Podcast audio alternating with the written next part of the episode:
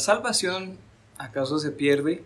Pues esa es una pregunta que recibo muchas veces como pastor y yo creo que la gran mayoría de la gente alrededor del mundo eh, tiene algo de incertidumbre en sí mismo si en realidad van a alcanzar la vida eterna. Pues las religiones del mundo dicen que, bueno, sí, hay un Dios o hay un montón de dioses, eh, nosotros hemos fracasado, pues hay algo de culpa en el ser humano eh, y bueno, hay que hacer varias cosas para poder aliviar esa conciencia, para aliviar la culpa. Pero es que en todas las religiones enseñan que hay que hacer, hacer y hacer y hacer. Y aún así, uno nunca sabe si es salvo o si no es salvo. Pues gracias a Dios, la Biblia nos enseña que el cristianismo es totalmente diferente. Pues en el cristianismo tenemos una promesa de Dios, este es lo que encontramos en Primero de Juan. Eh, de hecho, todo el libro de Primero de Juan, eh, yo lo recomiendo como un estudio personal para saber si realmente somos salvos o no. Pero dice, finalizando ese libro, dice en el versículo 11 del capítulo 5, y este es el testimonio que Dios nos ha dado vida eterna, y esta vida está en su Hijo, o sea, en Jesucristo. El que tiene al Hijo tiene la vida. El que no tiene al Hijo de Dios no tiene la vida. Estas cosas os he escrito a vosotros que creéis en el nombre del Hijo de Dios, para que sepáis que tenéis vida eterna y para que creáis en el nombre del Hijo de Dios. Esta promesa se repite a lo largo de toda la Biblia, especialmente en el Nuevo Testamento, cuando se da a entender cuál es el Evangelio, que nosotros podemos saber que somos salvos. Ahora, entonces, volviendo a la pregunta original, ¿la salvación se pierde o no se pierde? Realmente es, es una cuestión de tres cosas. Es una cuestión de tres cosas. Primeramente, si la salvación es por obras o por si es por la gracia de Dios. ¿Por qué hago esa pregunta? Porque si la salvación es meramente por obras, claro, la salvación se puede perder. ¿Por qué? porque yo nunca podré tener la seguridad total de que haya hecho lo suficiente eh, para poder ganarme la salvación o para retenérmela. Este, hay gente que usa textos así como en Filipenses, que hay que obrar nuestra salvación con temor y temblor, hay que ocuparnos, digo, en esa salvación. Usan otros textos así como en Santiago, que la fe sin obras es muerta. Y sí, pues esos textos son muy importantes, pero no hablan de cómo recibir la salvación, ni siquiera cómo mantener la salvación. Hablan del fruto de la salvación. Esa es la clave, que la salvación genuina y verdadera siempre va a producir buenas obras, pero nunca se gana con las buenas obras. Voy a repetir eso porque es muy clave. La salvación genuina y verdadera siempre produce buenas obras, pero nunca es causada por las buenas obras. ¿Por qué? Dicen Efesios 2, 8 y 9, porque por gracia sois salvos por medio de la fe, y esto no de vosotros, pues es don de Dios, no por obras para que nadie se gloríe. No puede ser por obras porque alguien podría decir, yo me he salvado. Ahora eso va eh, va en contraste con todas las religiones del mundo, porque la religión dice, haz esto y vivirás, pero Cristo dice, yo ya lo hice y tienes que creer en mí. Es su gracia, o sea, un favor inmerecido por la fe. ¿Cómo recibimos eso? Es por la fe. Ahora, hay un montón de textos en la palabra de Dios que habla de, cómo vivir en esa fe y cómo esa fe produce las obras. Pero como digo, estos videos son muy corticos, entonces voy a resumir rápidamente. Para contestar la pregunta si la salvación se pierde o no se pierde, primeramente hay que responder si es por gracia o por, si es por obras la salvación. Si es por obras, se puede perder. ¿Por qué? Porque tú y yo, nosotros obramos de pronto bien para ganarnos la salvación en nuestra mente, aunque nadie puede hacer eso porque somos imperfectos y nadie se gana la salvación así. Pero ¿qué pasa el siguiente día cuando nosotros tenemos un pensamiento que está mal o cuando decimos una palabra indebida, cuando nosotros tenemos una codicia en el, en el corazón, cuando nosotros este, comenzamos a, guardar ira o enojo, enojo, en el corazón. Y aunque el cristiano no vive ahí en esa, ese pecado, ¿se pierde la salvación? Pues si la salvación es por obras, claro que sí, se pierde la salvación. Pero si es por la gracia de Dios, entonces soy salvo por la gracia de Dios. Ahora hay una segunda pregunta. ¿Quién mantiene la salvación? ¿Es Él o soy yo? ¿Es Cristo o soy yo? Para esto también quisiera leer algunos versículos bíblicos.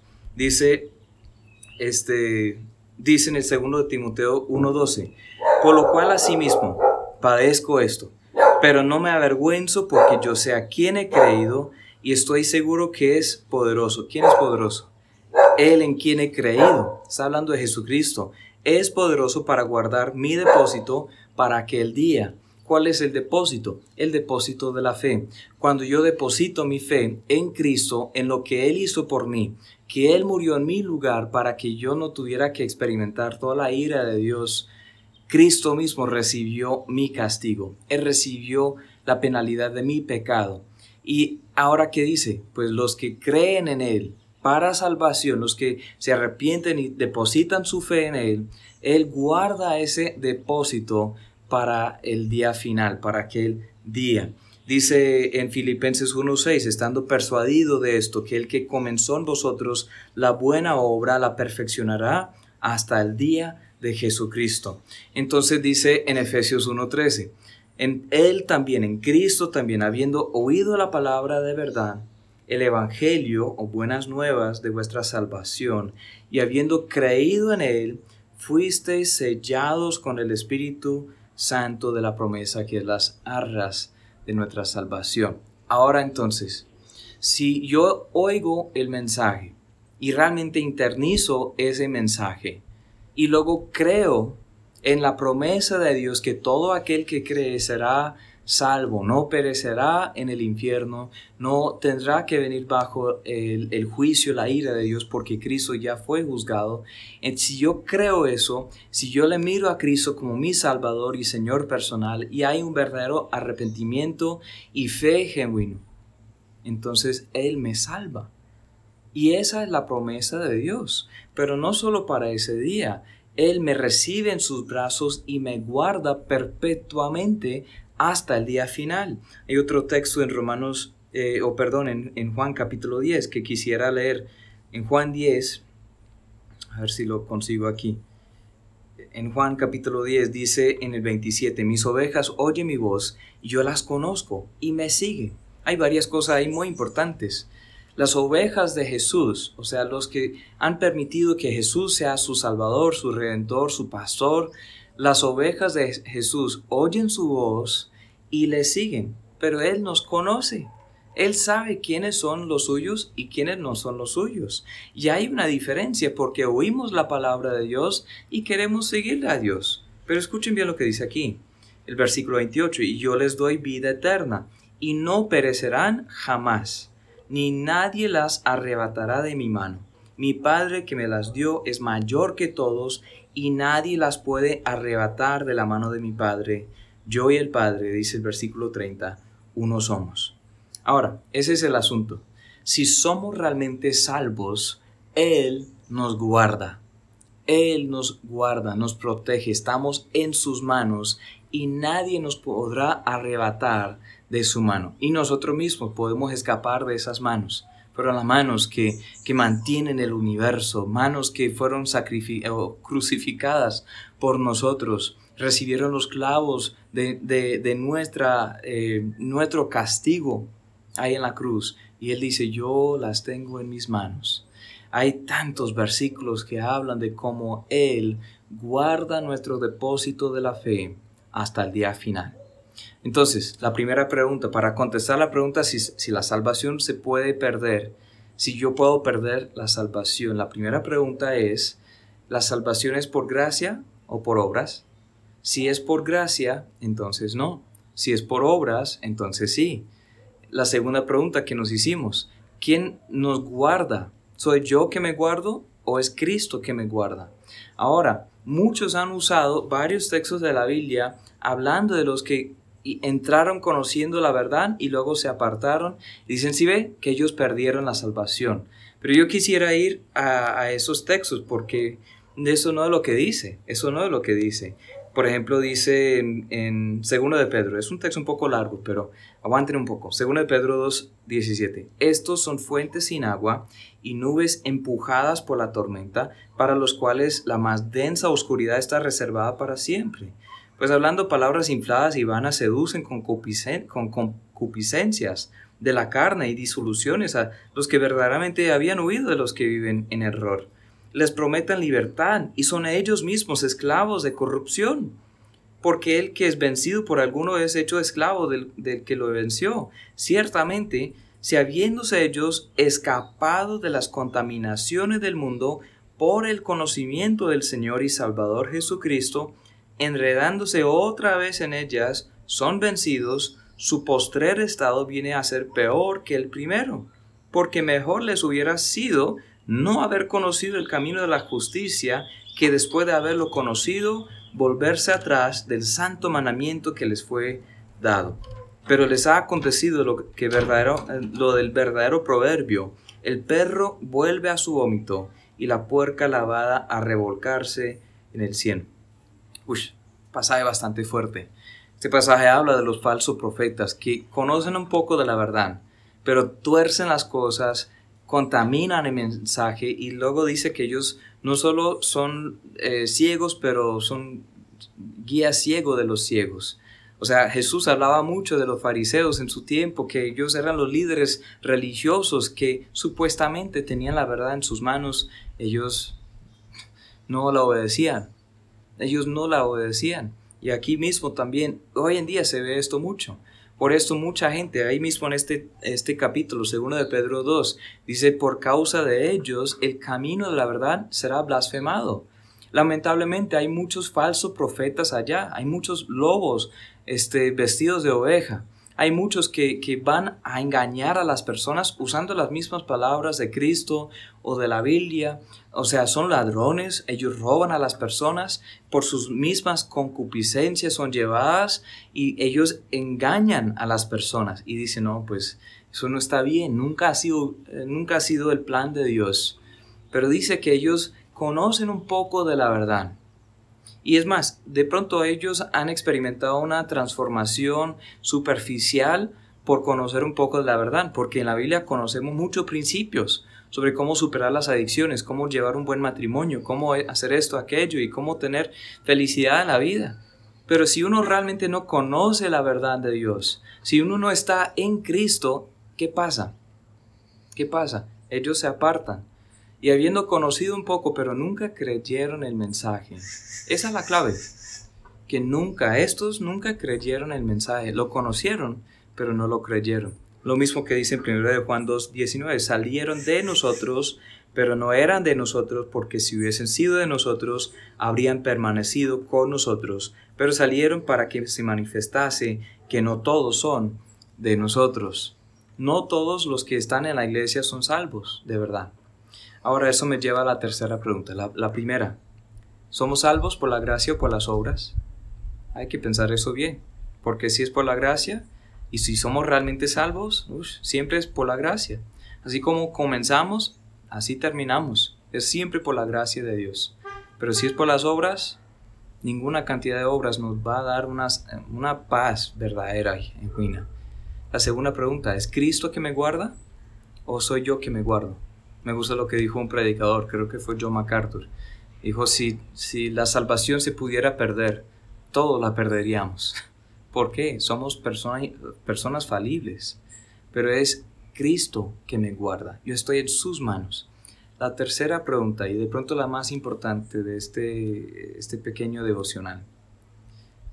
¿Nos hemos examinado para ver si realmente somos salvos? No estoy hablando de actividad religiosa. La actividad religiosa no salva a nadie. La, e, es como yo pararme en un taller y decir, ahora soy mecánico. No. Ser mecánico es mucho más que estar en el lugar donde trabajan los mecánicos. O sea, mucha gente asiste a una iglesia o habla en oraciones o habla acerca de Dios y, procuran este, vivir vidas buenas, pero nunca ha habido momento en que realmente se han arrepentido y creído el mensaje de la verdad. ¿Te has examinado?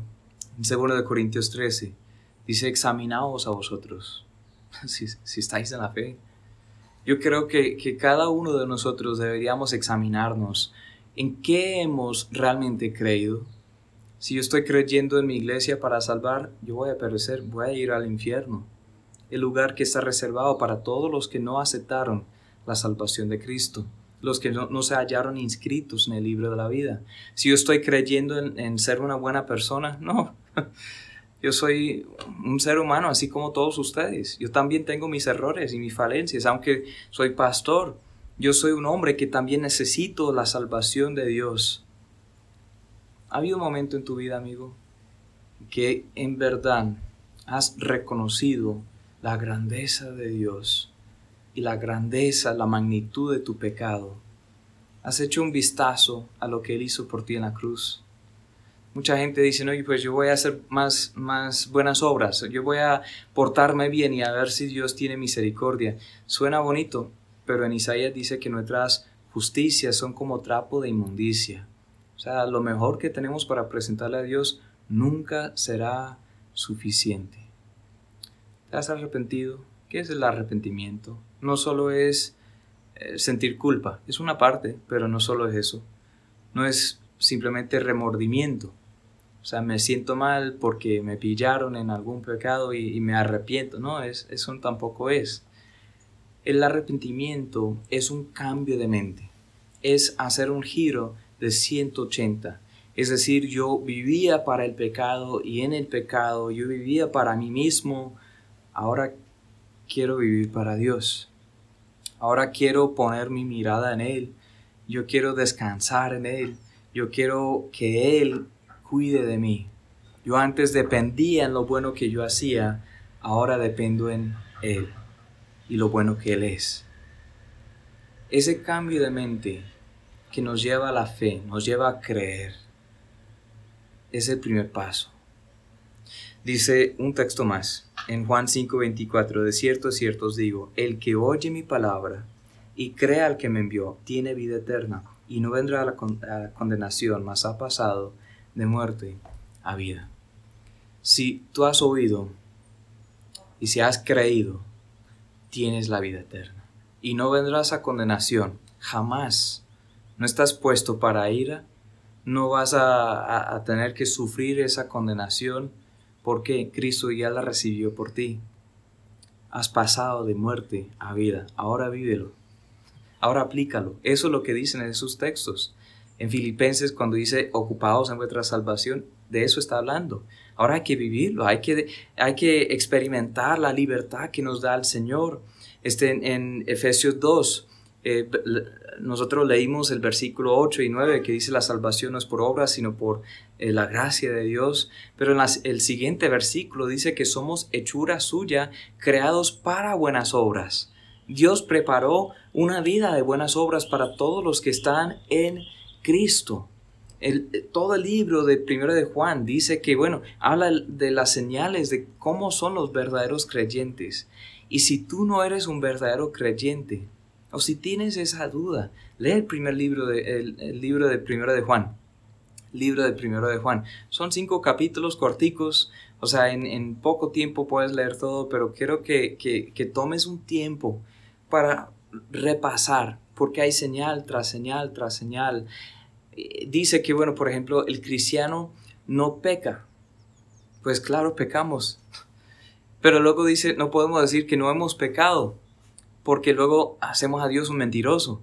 Pero no debemos pecar, hay que confesar los pecados, Cristo nos limpia de todos los pecados. Pero luego si alguno hubiese pecado, bueno, no debemos pecar, pero si hemos pecado, Cristo está ahí abogando nuestra causa. Y luego dice que no practicamos el pecado. Esa es, esa es la diferencia.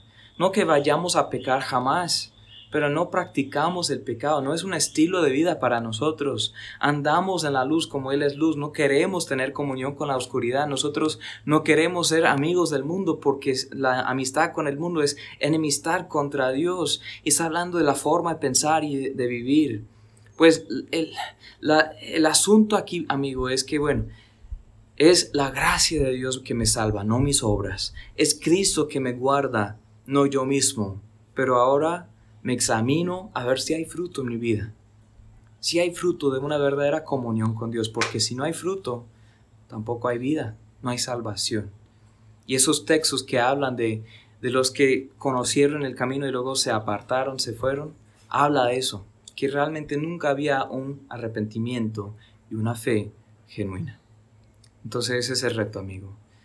¿La salvación se pierde? No. Pero muchos que creen que tienen la salvación realmente no la tiene. Examinémonos. Amén. Ha un gusto estar con ustedes. No olviden compartir este video, suscribir a, las notificaciones de la página, del canal. Entonces estamos para ayudarlos. Dejen un comentario, escríbanos un mensaje por interno si podemos ayudar en algo. Un abracito.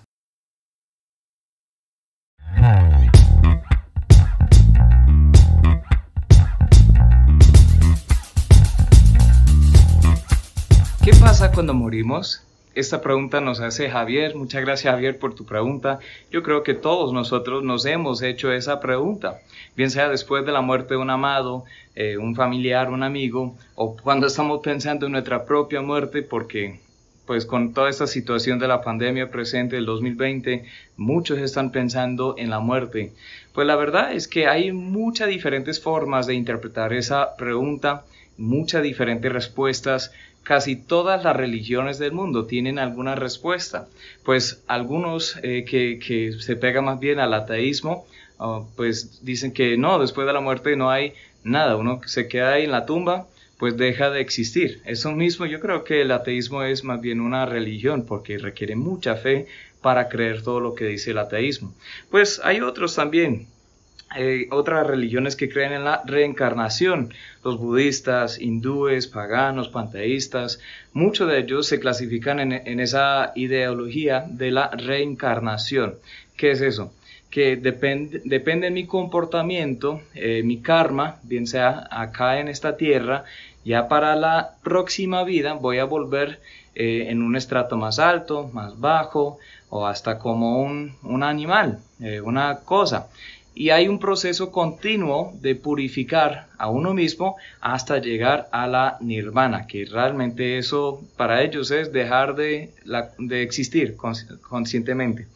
Hay otros que creen, así como los hinduistas, espiritistas de, Japón y otros eh, países asiáticos, eh, que uno vuelve o va a un lugar que se llama Yomi, es un lugar entre los vivos y los muertos en que los espíritus realmente son un espíritu vengadores de los, eh, los familiares, los amigos, van a visitar entonces los altares que ponen ahí los seres queridos. Entonces cada persona tiene que presentar ofrendas, sacrificios, oraciones, eh, velas y todo para agradar los espíritus de sus ancestros. Entonces es otra forma de pensar. Hay muchas religiones que creen en una idea de cielo e infierno. Cielo o al infierno. Entonces hay dos opciones. Un lado es estar eh, conscientemente, presencialmente en un lugar literal con Dios por la eternidad. Uno está en perpetua felicidad. Y el otro lugar, el infierno, es prácticamente todo lo opuesto, estar en tormento perpetuo. Muchas veces se describe así con eh, palabras eh, como el fuego eterno, etcétera, un castigo eterno.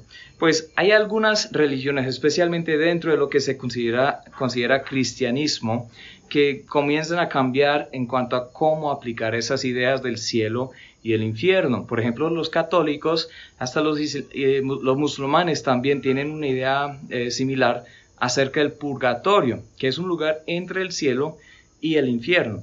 Pues el purgatorio no es un, un castigo perpetuo, como es el infierno, es un castigo que es igual de severo, pero es para purificar a los que fallecieron en un estado de gracia.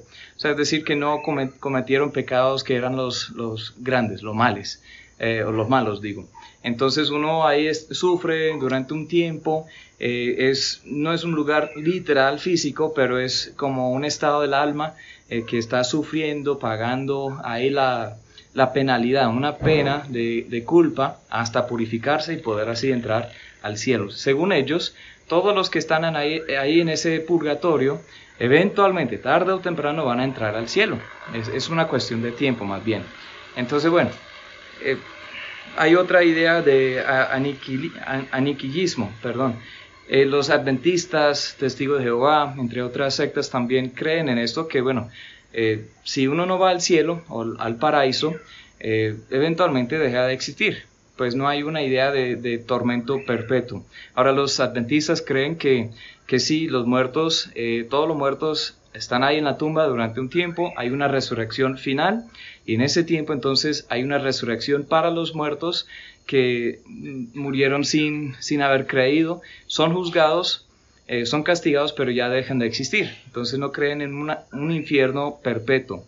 Los testigos de Jehová, entre otras sectas, también creen que, bueno, cuando uno se muere, eh, si no era parte del grupo de los salvos o los elegidos, o eh, para ellos hay dos grupos distintos, si no van a formar parte de los 144 mil, ni tampoco los del, del paraíso de Dios, entonces simplemente deja de existir. Ya la tumba es la parte final. Entonces, bueno, con tantas ideologías, interpretaciones, y hay muchas más también, pero con tantas, ¿cuál deberíamos creer? ¿Qué pasa después de la muerte? Es una muy buena pregunta. O sea, según la Biblia, nosotros no sabemos todo con certeza. Voy a ser honesto, que habrán cosas que, bueno, yo creo que después de la muerte nos vamos a dar cuenta que, ah, así era. Eh, por ejemplo, lo que dice en 1 Corintios 13:12, ahora vemos por espejo oscuramente, más entonces veremos cara a cara. Ahora conozco en parte, pero entonces conoceré como fui conocido. Conocemos en parte, es decir, que hay aún algunos misterios que Dios no nos ha revelado totalmente. Dicho eso, el destino final tuyo depende en tu vida ahora, tus decisiones ahora. Donde vas a pasar la eternidad depende en qué va a pasar antes de la muerte. Entonces voy a explicarme bien.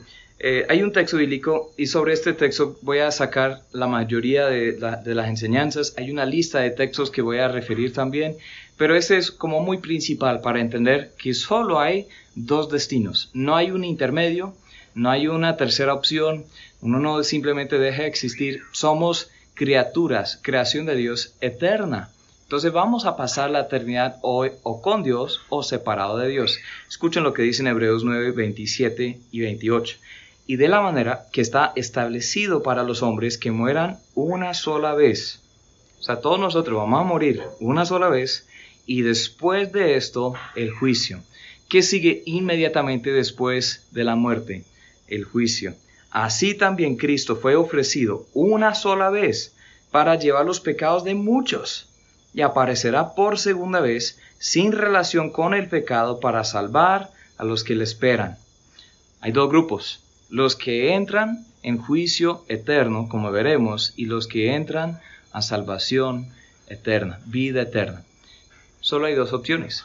Entonces, eh, para nosotros debemos entender esto. Lo que pasa después de morir depende de lo que pasó antes de morir. Depende de nuestra vida aquí y ahora, las decisiones, la, eh, dónde está nuestra fe ahora. Para el cristiano, entonces, cierre sus ojos y los, los abre con Cristo. Cierre sus ojos y los abre y está con Cristo. En muerte, es difícil para el cristiano, pero nosotros anticipamos, anhelamos ese día que estamos con Cristo. Para los que creyeron el Evangelio antes de morir, en un momento, en un segundo después de la muerte, un segundo, ¡pum! Ya, milisegundo, estamos con Cristo, estaremos perpetuamente con Cristo. Ahí va grande, eh, una dicha muy grande. Esa es una consolación para nuestras almas. La Biblia dice en 2 Corintios 5, 6 hasta el 9, así que vivimos confiados siempre y sabiendo que entre tanto que estamos en el cuerpo, estamos ausentes del Señor, porque por fe andamos, no por vista. pero confiamos y más quisiéramos estar ausentes del cuerpo y presentes al Señor. Por tanto, procuramos también, o ausentes o presentes, serle agradables. Estar ausente del cuerpo es estar presente con el Señor. Hay dos opciones. Si estoy en el cuerpo hoy como cristiano, ahora bien, no estoy con el Señor en el sentido eh, de la vida eterna, del paraíso de Dios, el cielo, la eternidad. Pero cuando estoy ausente de este cuerpo, la muerte es una separación nada más. Y la Biblia habla mucho de esto. Entonces estoy presente con el Señor. Filipenses 1:23 dice el apóstol Pablo, cuando estaba en la cárcel, de pronto, muy posiblemente enfrentando su muerte y muy pronto, dice, porque de ambas cosas estoy puesto en estrecho, teniendo deseo de partir y estar con Cristo, lo cual es muchísimo mejor. Así lo veía el apóstol Pablo. Dijo, yo sé a quien he creído, estoy seguro que es poderoso para guardar mi depósito hasta aquel día. Yo sé que yo voy a estar con Él. Y si no estoy en este cuerpo, estoy con Él. Aunque parece que nuestra alma está inmediatamente con Cristo, pues la Biblia dice que tendremos cuerpos glorificados en el día de la resurrección. Entonces es un poco difícil tener ambas cosas ahí, porque en algunas partes de la Biblia dice que, bueno, eh, Dios va a resucitar a los muertos en Cristo, los que durmieron en Cristo. O sea, eh, sus cuerpos físicos eh, están como en un estado durmiendo. Pero luego dice que seremos transformados. Entonces, ¿cuál es? ¿Estamos durmiendo esperando la resurrección o estamos con Cristo físicamente o, presencialmente, conscientemente después de la muerte? Yo creo que ambas cosas. Ambas cosas. La Biblia apoya ambas cosas. Entonces, bueno, dice, hay, hay tres textos que vamos a leer en cuanto a esto. Primero de Corintios 15, 51 eh, hasta el 55. Escuchen bien lo que dice. He aquí os digo un misterio. No todos dormiremos. Es otra palabra para hablar de, la muerte. No todos moriremos, pero todos seremos transformados. En un momento, en un abrir y cerrar de ojos a la final trompeta, porque se tocará la trompeta, y los muertos serán resucitados incorruptibles, nosotros seremos transformados porque es necesario que esta, esto corruptible se vista en corrupción y esto mortal se vista en inmortalidad. Y cuando esto corruptible se haya vestido de incorrupción, esto mortal se haya vestido de inmortalidad, entonces se cumplirá la palabra que está escrita, sorbida es la muerte en victoria. ¿Dónde estaba muerte tu aguijón? Donde, oh sepulcro, tu victoria. Para el cristiano tenemos una esperanza de, o, bien sea que muramos y estamos ahí, nos van a enterrar, aunque el alma está presencialmente con Cristo, eso vemos en la Biblia, vemos evidencia para eso. O bien sea que en el arrebatamiento de la iglesia, que la Biblia también habla de eso, hablaremos más sobre el respeto ahorita, pero en cualquiera de los dos momentos, bien sea que durmamos o estemos con el Señor, en ese momento del arrebatamiento seremos transformados. Dios nos va a dar un cuerpo glorificado. ¡Wow! Gloria a Dios por eso. Yo espero ese día. Eh, otro texto en cuanto a eso, 1 Tesalonicenses 4, desde el 13 hasta el 18. Tampoco queremos, hermanos, que ignoréis acerca de los que duermen. Otra vez usa esa palabra, de los que durmieron en Cristo, los que murieron en Cristo para que no os entristezcáis como los otros que no tienen esperanza. Si ven, hay dos grupos, los que tienen esperanza, los que no tienen esperanza. Porque si creemos que Jesús murió y resucitó, así también traerá Dios con Jesús a los que durmieron en Él. Esas dos palabras son claves. En todo el Nuevo Testamento vemos que debemos estar en Él creer en Él, vivir en Él, pensar en Él, meditar en Él, estar en Cristo. Es lo más importante de todo. Versículo 15, por lo cual os decimos esto en palabra del Señor, que nosotros los que vivimos, que habremos quedado hasta la venida del Señor, no precederemos a los que durmieron, porque el Señor mismo con voz de mando, con voz de arcángel, con trompeta de Dios, descenderá del cielo, los muertos en Cristo resucitarán primero, luego nosotros los que vivimos, los que hayamos quedado, seremos arrebatados juntamente con ellos en las nubes para recibir al Señor en el aire. Así estaremos siempre con el Señor, por tanto, alentados los unos a los otros con estas palabras. Muchas cosas que se dice ahí. Otro día hablaremos sobre este tema del arrebatamiento. Yo creo que es un principio bíblico, es una verdad, que algo que estamos esperando. Hay mucho debate también en, en cuanto a cómo y cuándo y para quiénes sucederá eso. Y para otro día vamos a contestar esas preguntas. Pero lo que quiero que vean es esto. O sea, los que durmieron en Cristo, los que murieron habiendo creído el Evangelio. Eso es lo más importante. Esas personas van a ser resucitadas con cuerpos glorificados en ese día final. Dice en Juan 11:25, les dijo Jesús, yo soy la resurrección y la vida, el que cree en mí, aunque esté muerto, vivirá. Entonces nosotros como cristianos creemos esto. Ahora hay mucho debate en cuanto a cómo y cuándo sucede esa transformación. Hay algunos que creen que, bueno, pues nosotros ahí estamos en la tumba esperando que el Señor resucite a los muertos. Y bueno, yo veo mucha evidencia para eso, pero también veo que inmediatamente, de, de un momento para otro, cuando nosotros cerramos los ojos en la muerte, los vamos a abrir con Cristo. Inmediatamente.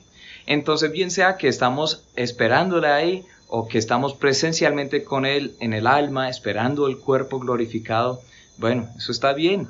Pues yo creo que ambos lados tienen apoyo bíblico. En Apocalipsis 6, no vamos a tomar el tiempo para leerlo ahora por el tiempo, pero ahí también dice que eh, el, apóstol Juan, cuando tuvo la visión de todos los eventos venideros, él dice que debajo del altar, o al lado, eh, bajo la autoridad del altar de Dios en el cielo, estaban las almas de las personas que habían muerto sin haber recibido sus cuerpos glorificados. Muy interesante ese concepto que están con el Señor pero aún no han recibido sus cuerpos glorificados.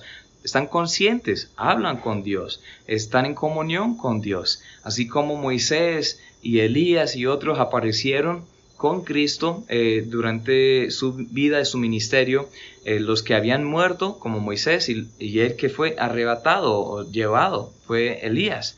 Entonces, bueno, vemos que es posible ambas cosas, pero yo veo que la Biblia apoya ambas cosas.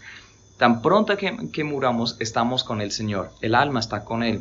Vemos que un día habrá una resurrección en que Dios nos va a dar un cuerpo glorificado. Pero el punto principal no es si es así o si es asá. El punto principal es que solo hay dos grupos. Los que mueren en Cristo y los que mueren sin Cristo.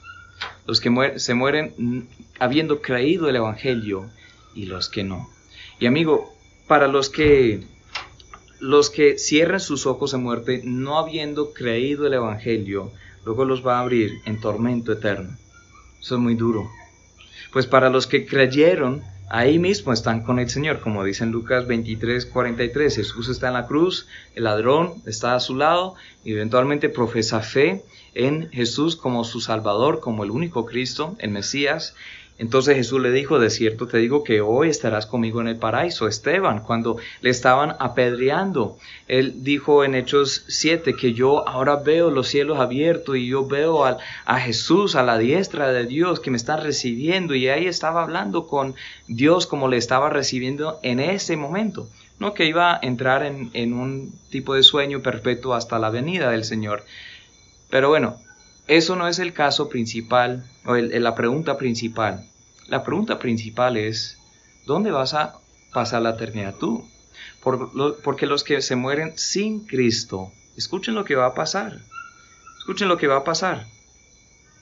En Lucas 16, 22 dice, Jesús habla de una historia. No necesariamente dice que es una parábola, dice, habla de una historia.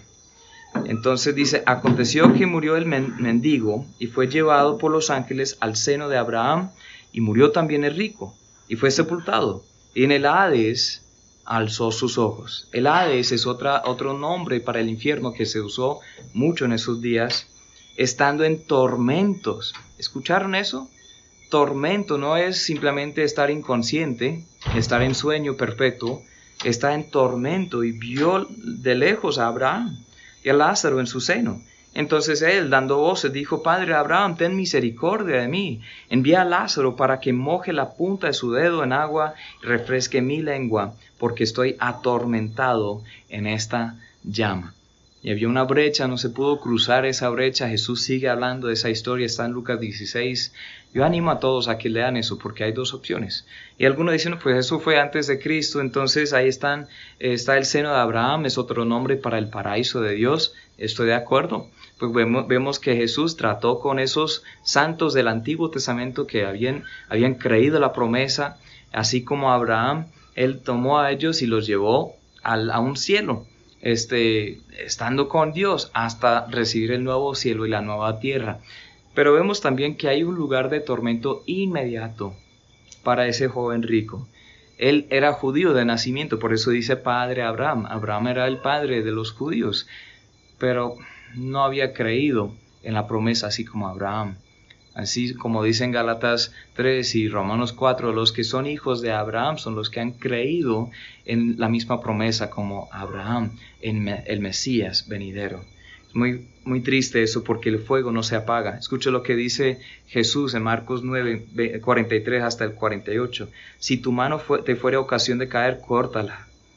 Mejor te es entrar en la vida manco que teniendo dos manos ir al infierno, al fuego que no se puede o no puede ser apagado, donde el gusano de ellos no muere. El fuego nunca se apaga. Si tu pie te fuera ocasión de caer, córtalo. Mejor te es entrar a la vida cojo que teniendo dos pies, ser echado en el infierno al fuego que no puede ser apagado, donde el gusano de ellos no muere y el fuego nunca se apaga. Si tu ojo te fuera ocasión de caer, sácalo. Mejor te es entrar en el reino de Dios con un ojo que teniendo dos ojos, ser echado al infierno, donde el gusano de ellos no muere y el fuego nunca se apaga. Hay como un patrón ahí, ¿no? Jesús está diciendo, si hay algo entre tú y la salvación de Dios, bien sea un miembro de tu cuerpo, pues es mejor perder un miembro de tu cuerpo. ¿Y cuánto valoramos la vista, no? ¿En cuánto dinero vendrías un ojo tuyo o ambos ojos? Un millón de pesos, un mil millones de pesos. No es que valoramos mucho la vista, valoramos mucho las manos, valoramos mucho los pies. Pero dice Cristo es mejor perder uno de sus miembros que tanto son tan necesarios para nosotros que perder la bendición de la vida eterna que está entre ti y la salvación. Solo hay dos opciones. Mateo 25, 46. E irán estos al castigo eterno y los justos a la vida eterna. Hay un castigo eterno y hay una vida eterna. Solo hay dos opciones. ¿En cuál lado estás tú, amigo? ¿Por cuál camino vas tú? El mismo infierno o el Hades será lanzado al lago de fuego eterno, que es también llamado Gehenna. Gehenna es algo perpetuo. Era literalmente un lugar en las afueras de la ciudad donde quemaban las basuras. desde el Antiguo Testamento era un lugar donde este pueblo sacrificaba a sus hijos, a los ídolos, a los falsos dioses. Entonces Dios condenó ese lugar para que sea un lugar de perpetuo tormento y fuego donde hay que quemar las basuras de la ciudad. Entonces Jesús se refirió al lago de fuego como, como ese lugar, pero dice que la diferencia es que no hay escape, no hay salida. Uno no entra ahí, simplemente ya deja de existir. Eso es algo perpetuo, algo continuo. El Hades, que es el, como el infierno temporal, será lanzado al Gehenna o el lago de fuego que es eterno. Y amigo, no podemos negar que la Biblia habla de esto a, mí no me gusta esta doctrina. Para serles sincero, si, si yo podría eliminar cualquier cosa de la Biblia, pues sería esto, del infierno. Así como han hecho muchas sectas, ahora no creen en el infierno. ¿Por qué? Es difícil creer en eso. Pero si nosotros eliminamos el infierno, eliminamos la, eh, la justicia de Dios, entonces hacemos a Dios mentiroso. Así no es. Apocalipsis 20, 11 hasta el, hasta el 15. Quiero que escuchen esto bien. Y vio un gran trono blanco, y al que estaba sentado en él, de delante del cual huyeron la tierra y, la, y el cielo, y ningún lugar se encontró para ellos. Él está en todos lugares, no se puede huir de Dios. Vio a los muertos, grandes y pequeños. ¿A qué se refiere eso? Reyes y mendigos. Gente rica, gente pobre. Gente de estrato 10, gente de estrato cero. Vi a todos, norteamericanos, judíos, colombianos, europeos, africanos, yo vi a todos. No hay discriminación en este juicio. Escuchen lo que dice. Vi a los muertos grandes y pequeños de pie ante Dios. Y los libros fueron abiertos. Y otro libro fue abierto, el cual es el libro de la vida y fueron juzgados los muertos por las cosas que estaban escritas en los libros según sus obras. Uno dice, no, pues sí ve que nos justificamos por las obras. Pero así no funciona, amigo. Ahí está escrito cada pecado que tú y yo habremos cometido. Todo. Cada mentira, cada, pensamiento errado, vanidoso. cada codicia de nuestros corazones, cada acto de pecado, todo está escrito ahí. Y seremos juzgados uno por uno. Pero luego dice ahí, perdón, y fueron juzgados cada uno según su obra, y la muerte y la Hades fueron lanzados al lago de fuego. Esta es la muerte segunda, y el que no se halló inscrito en el libro de la vida fue lanzado al lago de fuego. El capítulo anterior habla de ese lugar como lugar de, también de fuego eterno, de tormento eterno, de castigo eterno. Es un lugar donde no simplemente uno entra y luego deja de existir, no es algo perpetuo. Pero la clave aquí es estar escrito en el libro de la vida. ¿De qué se trata eso? ¿Se acuerdan de esos libros? Aquí menciona los libros. Hay libros de la justicia nuestra, realmente está, están vacíos esos libros, porque toda la justicia nuestra son como trapos de inmundicia, dice la palabra de Dios. Pero está también el, libro de las, de las malas cosas, los pecados, y esos libros están llenos. Pero un libro, que es el libro del Cordero de la Vida. Ese libro de la vida están escritos los nombres que creyeron únicamente y plenamente en Cristo para salvación. ¿Y qué pasa cuando alguien se arrepienta y pone su fe en Cristo para salvación, en lo que Cristo hizo para salvarles, en su, su sacrificio en la cruz del Calvario, cuando Él recibió nuestro castigo sobre sí mismo, Él se hizo pecado para nosotros no habiendo conocido el pecado para que fuéramos hecho justicia de Dios en él. Los que creyeron en eso tienen la vida eterna y sus nombres se escriben en el libro de la vida. Todos pueden ser salvos, pero únicamente los que creen, no en la religión, no en sí mismos, en Él. ¿Qué pasa en ese momento? Él escribe mi nombre en ese libro y Él pone su propia justicia en el libro de las justicias y Él borra todas mis rebeliones, mis pecados, mis transgresiones. Él borra todo. Él me lava, me limpia. Entonces cuando Dios ve esos libros dice, bueno, yo no veo ningún pecado en Aarón. Ahora eso no quiere decir que nosotros ahora debemos vivir en libertinaje, pecando así siempre porque Dios nos perdonó de todos los pecados pasados, presentes y futuros. Si uno piensa así, no tiene el perdón de Dios porque Dios cambia también los deseos. Ahora no queremos pecar. Pero el asunto principal es este. Los que fueron escritos en ese libro tienen la vida y los que no son lanzados al lago de fuego. Habían estado en tormento en el Hades, en el infierno, pero hasta el mismo infierno será lanzado al lago de fuego, que es eterno. Amigo, yo no quiero que vayas ahí. No debemos jugar con esto, ni tampoco deberías aplazar una decisión. Hoy es urgente que hoy creas en este mensaje. No importa lo que te han dicho en las iglesias, ni tampoco en tu familia, ni tampoco, ni siquiera yo. Yo no quiero que crean a mí porque yo soy un pastor.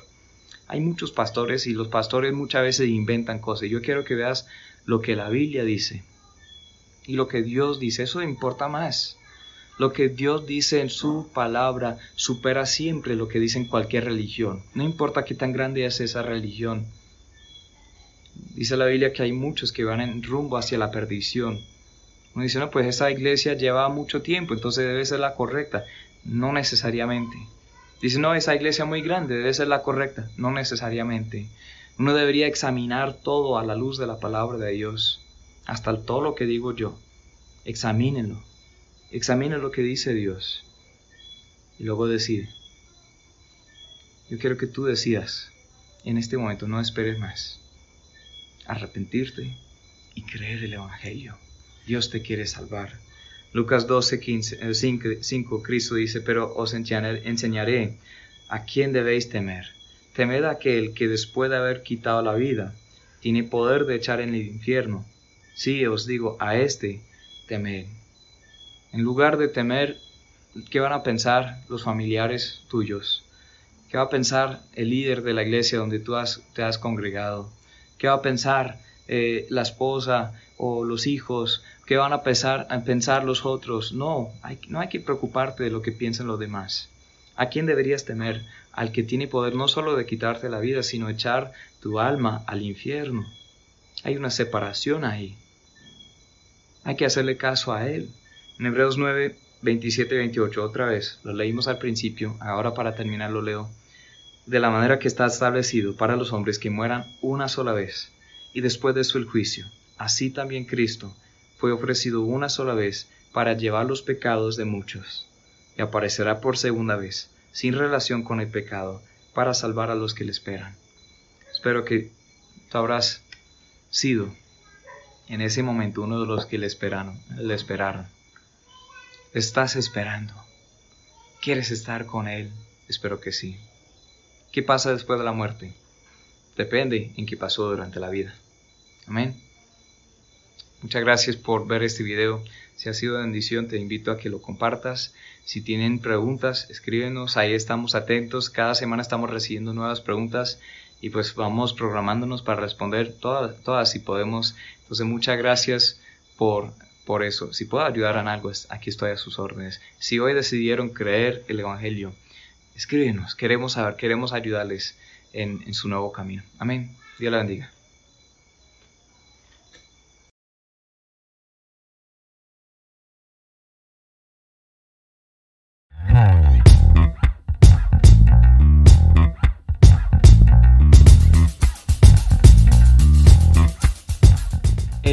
Está lleno de iglesias, de religiones, de creencias de todo tipo.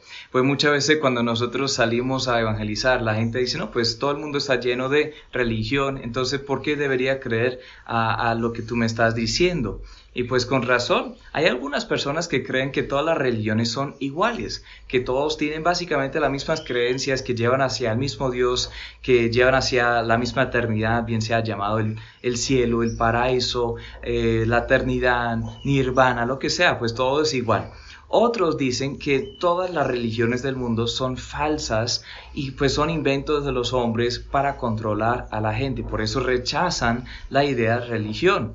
Pues la Biblia dice que sí, pues hay un solo camino a Dios. Y aunque muchos se han levantado diciendo que conocen a Dios, conocen cómo llegar a Dios, hay ciertas formas que nosotros podemos saber que estamos en lo correcto. Claro, todos los que profesan alguna religión quieren pensar que están en lo correcto, por eso creen lo que dicen que creen. Pero nosotros podemos saber sin duda de, lo que, eh, de que lo que creemos es correcto. Pues hay ciertas revelaciones que Dios nos ha dado. Pues la Biblia dice que Dios puso la eternidad en nuestro corazón y es difícil para nosotros alcanzar eso, pero tú y yo tenemos un sentido de un deseo más allá de lo que es esta vida. Deseamos, anhelamos la trascendencia, queremos algo trascendental, algo que dure, perdure más allá de nuestra vida. Pues eso está en el corazón. Y Dios existe. Pues hay diferentes revelaciones acerca de quién es Dios. Todas las religiones del mundo quieren contestar esa pregunta. ¿Quién es Dios? ¿De dónde originamos? Este, ¿Cómo podemos eh, de dónde sale la moralidad y cuál es el propósito de la vida y cuál es el destino final. Cada religión intenta contestar esas cosas. Pues pensemos en cómo Dios ha revelado a nosotros la respuesta. La primera revelación es llamada una revelación general. Si uno abre los ojos y mira alrededor y ve los árboles, ve las estrellas del cielo, ve las plantas, ve los animales, hasta comienza a estudiar la ciencia, la biología del cuerpo humano y comienza a ver cada detalle de cómo se conecta todo ahí en un ojo humano. O sea, es asombroso porque vemos una creación inteligente. La revelación general es accesible para todo el mundo. Dice en Romanos capítulo 1 versículo 19 hasta el 21, porque lo que de Dios se conoce les es manifiesto, pues Dios se lo manifestó, porque las cosas invisibles de Él, su eterno poder y deidad, se hacen claramente visibles desde la creación del mundo, siendo entendidas por medio de las cosas hechas, de modo que no tienen excusa, pues habiendo conocido a Dios, no le glorificaron como a Dios, ni le dieron gracias, sino que se envanecieron en sus razonamientos y su necio corazón fue entenebrecido.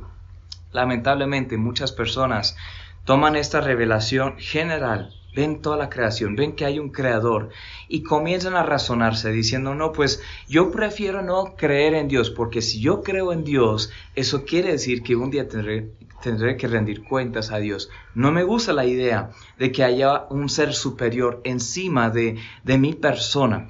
Yo no quiero someterme a nadie, yo quiero ser mi propio Dios. Y comienzan a eh, envanecerse en sus vanos eh, pensamientos, sus razonamientos. Y lamentablemente muchos alrededor del mundo han hecho esto.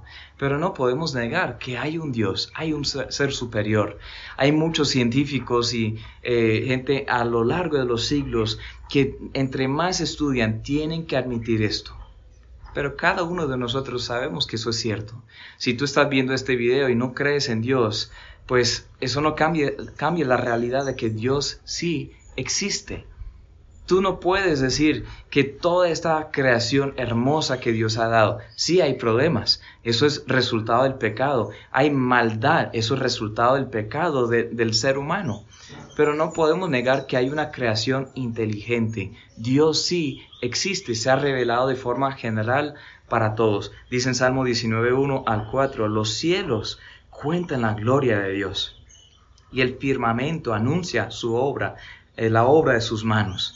Un día emite palabra a otro día, una noche a otra noche declara sabiduría, no hay lenguaje, ni palabras, ni es oída su voz, por toda la tierra salió su voz y hasta el extremo del mundo sus palabras. En ellos puso tabernáculo para el sol. Comienza a hablar de las estrellas del cielo. Todo cuenta que hay un Dios. Todo grita, hay un Dios. Cristo dijo a sus eh, discípulos y las personas ahí alrededor de él, cuando estuvo aquí en la tierra ministrando, dijo, si no me alaban, entonces las mismas piedras van a gritar alabanzas, porque toda la creación admite que hay un creador. ¿Por qué nosotros no? Porque nosotros queremos cambiar eso, pues la revelación general. Pero también esa revelación general no se dejó ahí. Dios se reveló de forma personal, una revelación personal. ¿Quién fue eso? Fue Jesucristo mismo. Él vino y no solo dijo que yo soy Dios, Él mostró su deidad. Él demostró con prodigios, con señales, con miles de profecías cumplidas. Él dijo, yo soy el mismo Dios. La Biblia anuncia mucho sobre Él, dice en Hebreos 1, 1, Dios habiendo hablado muchas veces de muchas maneras en otro tiempo a los padres por los profetas, en estos postreros días nos ha hablado por el Hijo a quien constituyó heredero de todo, y por quien asimismo hizo el universo, así o el cual, siendo el resplandor de su gloria, la imagen misma de su sustancia, y quien sustenta todas las cosas con la palabra de su poder, habiendo efectuado la purificación de nuestros pecados por medio de sí mismo se sentó a la diestra de la majestad en las alturas. Juan 1, eh, Juan capítulo 1 habla lo mismo. Dice que ese verbo que es desde el principio, que era con Dios y es Dios, se hizo carne, habitó entre nosotros. Colosenses 1 habla lo mismo. Dice que todas las cosas por Él fueron hechas y en Él, en Jesucristo, habita toda la plenitud de Dios. Dios vino a nosotros. Imagínense en eso. Dios vino a nosotros. La revelación general, accesible para todos, también se llevó a la revelación personal en Jesucristo. Pero ahí no para, ahí no para, ahí eso no fue lo único. Hay una revelación especial también. Las mismas palabras de Dios preservadas en lo que llamamos la Biblia. Y tú dices, no, no, no, espera ahí, porque yo sé que todas las religiones tienen su libro santo y todas las religiones tienen ahí una forma, hay tantas traducciones de la Biblia, hay tantas versiones y a veces se contradicen. Entonces, no, pues eso es de los hombres, eso fue invento de los hombres. Yo creo en Dios, sí, no puedo negar que Dios existe, pero no creo en la Biblia. Pero amigo, no podemos negar que la Biblia es un libro sobrenatural. Las personas que quieren rechazar la Biblia porque no les gusta lo que ahí está escrita, ahí está escrito, no han visto la evidencia que apoya la Biblia como la palabra de Dios. Pues este no es un video para eso, de pronto otro día hablaremos de eso, pero ahí podemos considerar todas las, pruebas eh, proféticas. Eso no sucede en otros libros, amigo. Hasta los libros santos, así llamados, de otras religiones. Hay profecías no cumplidas. Hay cosas que se ha dicho que no, este, hasta se contradicen. Y luego después dijeron, bueno, eh, erramos en el primer punto, pero aquí hay otro. Ahí mismo hay que descartar eso. Pero la Biblia, en la Biblia hay miles de profecías cumplidas no solo con el nacimiento, la vida, la muerte de Jesús, eso sí fue algo muy tremendo, pero eh, es, curioso porque en reinos, en, reyes y, y, todo, hasta hay nombres de quienes estarían reinando, cómo sería su, su reino, cómo serían sus obras. La Biblia habla de Alejandro Magno, cientos de años antes de que él existiera. La Biblia habla del imperio romano, cientos de años antes de que llegara aquí sobre la tierra. La Biblia habla de, los medos y los persas, como ellos iban a tomar control de todo. Mm. La Biblia habla de los nombres de, de reyes, como el rey Josías y otros que años antes de que nacieran pues Dios dio estas profecías y fueron cumplidas. También vemos las evidencias arqueológicas. Hay, durante tantos años, eh, los científicos, los arqueólogos, los, eh, los historiadores, ellos negaban la existencia de ciertas poblaciones que están escritas en la Biblia porque no habían evidencias. Pero después de tiempo, es más, hasta después de mil, dos mil años casi, descubren las evidencias de que, bueno, esas poblaciones, esos reinos existían en verdad tal cual como se describe en la Biblia. Históricamente todo se comprueba con la Biblia.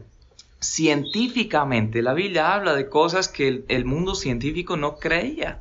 La Biblia, Biblia habla del esfero, de que el mundo es un esfero. Y pues en ese tiempo todo el mundo creía, y durante muchos años, todo el mundo creía que el mundo era plano eh, estaba suspendido. Y no, pues la Biblia dice que no era así, es un esfero. Y dice que, hay una rotación de todo, hay, todo está en movimiento y el mundo creía que el mundo, o el mundo científico, pensaba que el mundo, la Tierra era estático.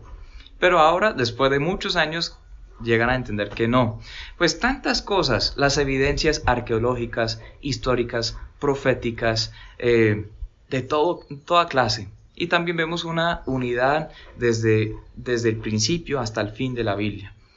Imagínense, ese libro fue escrito sobre más de 1400 años por más de 40 autores humanos, pero tiene un solo mensaje. Hay una unidad en todo, diferentes idiomas, hebreo, griego, arameo, y ahí está con un mensaje central. Es la palabra de Dios. Hay que hacerle caso hay que hacerle caso. Pues la revelación general de Dios, Dios existe.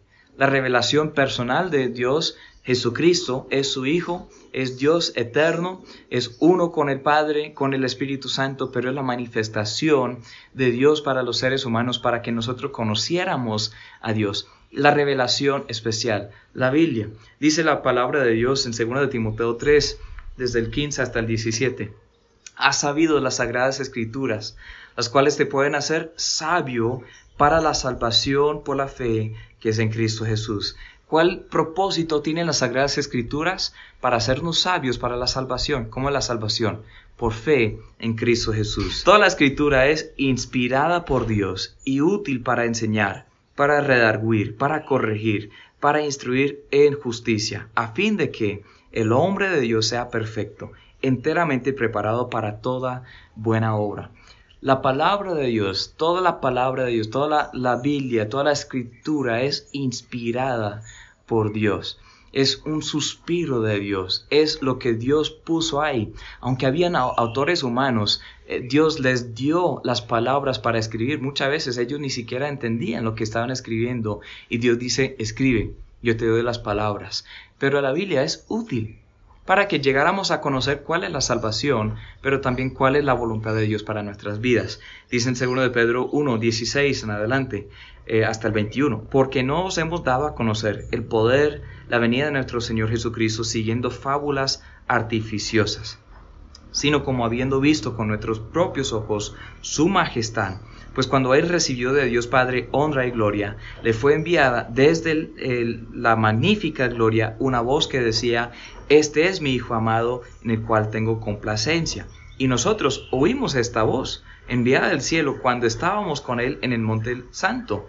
tenemos también, escuchen esto, la palabra profética más segura, más segura que los, las experiencias humanas, es lo que está diciendo, a la cual hacéis bien en estar atentos como a una antorcha que alumbra en lugar oscuro hasta que el día esclarezca, el lucero de la mañana salga en vuestros corazones, entendiendo primero esto, que ninguna profecía de la escritura es de interpretación privada, porque nunca la profecía fue traída por voluntad humana, sino que los santos hombres de Dios hablaron siendo inspirados por el Espíritu Santo. Muy importante lo que dice ahí, yo sé que es un texto un poco largo. El apóstol Pedro dice así, yo estuve con Cristo. Yo sé que lo que estoy enseñando no, no fue invento de hombre, no es una fábula artificiosa. Yo estuve con Él, yo le toqué, como dice el apóstol Juan también, lo hemos tocado. Yo sé que es una persona física, pero vino aquí. Yo oí la voz del Padre que decía, este es mi hijo, en quien tengo complacencia. Yo estuve ahí, yo vi con mis ojos, yo escuché, pero tenemos una palabra profética más segura. ¿De qué hablaba? Hablaba en ese momento del Antiguo Testamento. Eh, más adelante habla de cómo Dios seguía eh, inspirando nueva escritura para ese tiempo, en, el tiempo de los apóstoles, y hay que estar atentos a eso, a toda la escritura de Dios, bien sea el Antiguo Testamento o el Nuevo Testamento. Y Dios quiso dar a conocer su salvación, su, la religión correcta, ¿sí? la creencia correcta, la sana doctrina, a través de la revelación general, que es para todos, personal que es en Cristo Jesús y especial que es en la Biblia. Ahora, ¿de dónde vienen todas las religiones del mundo? Hay muchas creencias, muchísimas, muchas iglesias. Es más, dentro de la iglesia cristiana hay muchas variaciones y algunas dicen una cosa y otras dicen otra cosa. ¿En cuál deberíamos creer? Es una muy buena pregunta. Y disculpen, hay ese tiempo tan grande de, de introducción, pero quisiera aclarar una cosa. Nosotros no queremos seguir una religión o una denominación específica. Queremos seguir la revelación de Dios en las tres formas. General, no podemos negar lo que vemos. Personal, no podemos negarle a Jesucristo. Y especial, no podemos negar lo que está en la palabra de Dios. Ahora tú y yo tenemos que tomar una decisión. ¿Cuál es más importante para nosotros? ¿Qué es más importante? ¿La religión? Eh, bien sea la tradición que nosotros llevamos durante tantos años o la verdad. La verdad sí existe. La verdad absoluta sí existe. Hay muchos hoy en día que dicen que no, que eso no puede existir. Pero nosotros podemos filtrar eh, podemos aplicar varios filtros para cualquier creencia a ver si tiene algo de verdad. Nosotros debemos pensar en la lógica. Eh, debe haber una consistencia lógica. ¿En, qué sentido? O sea, hay que estudiar lo que dicen y, y, cuando dice una cosa y luego contradice en otro lado. Por ejemplo, el budismo. Yo, tengo amigos que son budistas, yo he conocido a personas que se han convertido al budismo, pues parece algo muy chévere poder hacer yoga todo el día y, pues ser uno con la creación, uno con uno mismo y vaciarse de sí mismo. ¿Saben que la meta principal del budismo es eh, deshacerse de todos los deseos? Es dejar de tener deseos personales.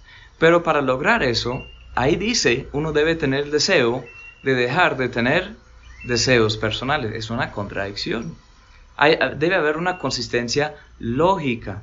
Y bueno, hay otro filtro, la adecuación empírica. ¿Hay evidencia? ¿Hay evidencia eh, para apoyar el sistema de creencias, si es la evidencia racional, externamente evidencial, etc. ¿Hay evidencia para creer lo que están diciendo? ¿Hay algún cambio, alguna experiencia que uno puede decir? Así como decía el apóstol Pedro, nosotros no estamos siguiendo fábulas artificiosas, hay evidencias. Lo que yo les decía hace unos minutos, pues hay evidencias para creer que la Biblia es la palabra de Dios, más que cualquier otro libro. Es más, yo creo que hay evidencias para saber cuáles son las mejores versiones versiones de la Biblia que otras. Pues hay versiones que sí tienen otro motivo eh, para cambiar las palabras de Dios y hay que evitar esas versiones. Hay versiones que se cambian en sus originales para para decir lo que una iglesia, una denominación, una secta quiere decir. Hay que saber eso. Hay que saber cuáles son las mejores traducciones. Pero ese no es el punto de este mensaje, este video. El punto es si vamos a cambiar el mensaje de la Biblia. ¿Cuáles son las evidencias? Debe haber eh, adecuación empírica. Por ejemplo, los mormones enseñan que Jesús fue a visitar a Norteamérica. Él hizo una visita y ahí estuvo un momento con la gente indígena de esa tierra este, hace unos siglos, pero no hay ninguna evidencia para eso. Eso apareció a un hombre en un sueño y una visión que tuvo, pero no hay ninguna evidencia. Hay tantas religiones que se basan en lo que alguien soñó una vez o lo que alguien comenzó a pensar una vez, pero no hay evidencias. Hay personas que han profetizado el fin del mundo, pero luego no se cumplió. ¿Saben qué le dice la Biblia misma? A esas personas hay que desecharlas como falsos profetas. Hay muchos falsos profetas que están entre todo el mundo hoy en día engañando a la gente. No hay adecuación empírica. Un tercer filtro, relevancia existencial. Ahora, esto quiere contestar la pregunta de origen. ¿De dónde provenimos nosotros? Ética, ¿cómo deberíamos vivir? ¿De dónde sacamos la moralidad? Significado, ¿cuál es el propósito de la vida? Y destino, ¿hacia dónde se dirige la humanidad? Cada religión quiere contestar esas preguntas. Y hay muchas religiones que dicen, sí, pues hay, un, hay una culpa que llevamos. Hay un ser superior. Hemos ofendido a ese ser superior. Eh, bien sea Dios, el Dios de la Biblia o muchos dioses o lo que sea.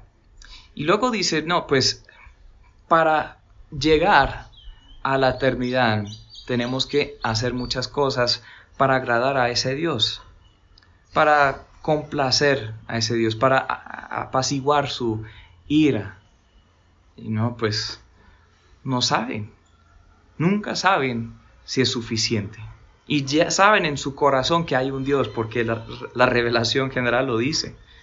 Bien sea si creen en el Dios de la Biblia o en otro Dios de su invento, su imaginación. Pero las religiones del mundo intentan contestar estas preguntas y fallan. Y fallan. No pueden, no son capaces. Pero el cristianismo bíblico sí contesta las preguntas si da una respuesta adecuada. ¿Saben que es la única religión en todo el mundo en que sí reconoce que somos creación de Dios, que Dios es tan grande que nosotros, aunque hemos pecado y merecemos el infierno, un lugar eterno de tormento y sufrimiento, como está descrito en la Biblia, y no podemos negar eso tampoco, aunque merecemos todo eso, es la única religión que enseña que Dios vino a nosotros que Él mismo, el juez, es nuestro abogado también. El que demanda justicia también se ofreció en sacrificio para agradar o para cumplir la justicia. Es el único Dios que hizo provisión para nuestra salvación. Esa es una evidencia muy fuerte a favor del cristianismo bíblico. Entonces el uso de estas pruebas innegablemente van a llevarnos a una conclusión que hay muchas religiones falsas en el mundo. Y bien sea que las personas son sinceras o no, están intentando engañar a propósito. Pero hay muchas religiones, pero solo hay una que contesta correctamente estas preguntas. ¿De dónde venimos? ¿De dónde sacamos la ética? ¿Cuál es el propósito de la humanidad? ¿Cuál es el significado de la vida? Y cuál es el destino final, cómo llegamos ahí. Entonces, bueno, aunque se puede presentar la evidencia, amigo, yo, quiero decir eso, que Dios nunca impone su salvación sobre nadie. Algunos hasta creen eso también, pero la Biblia misma es clara.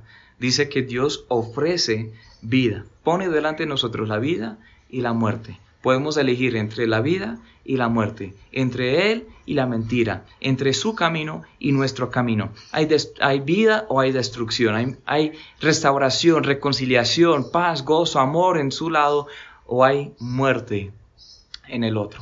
¿Cuál vas a elegir?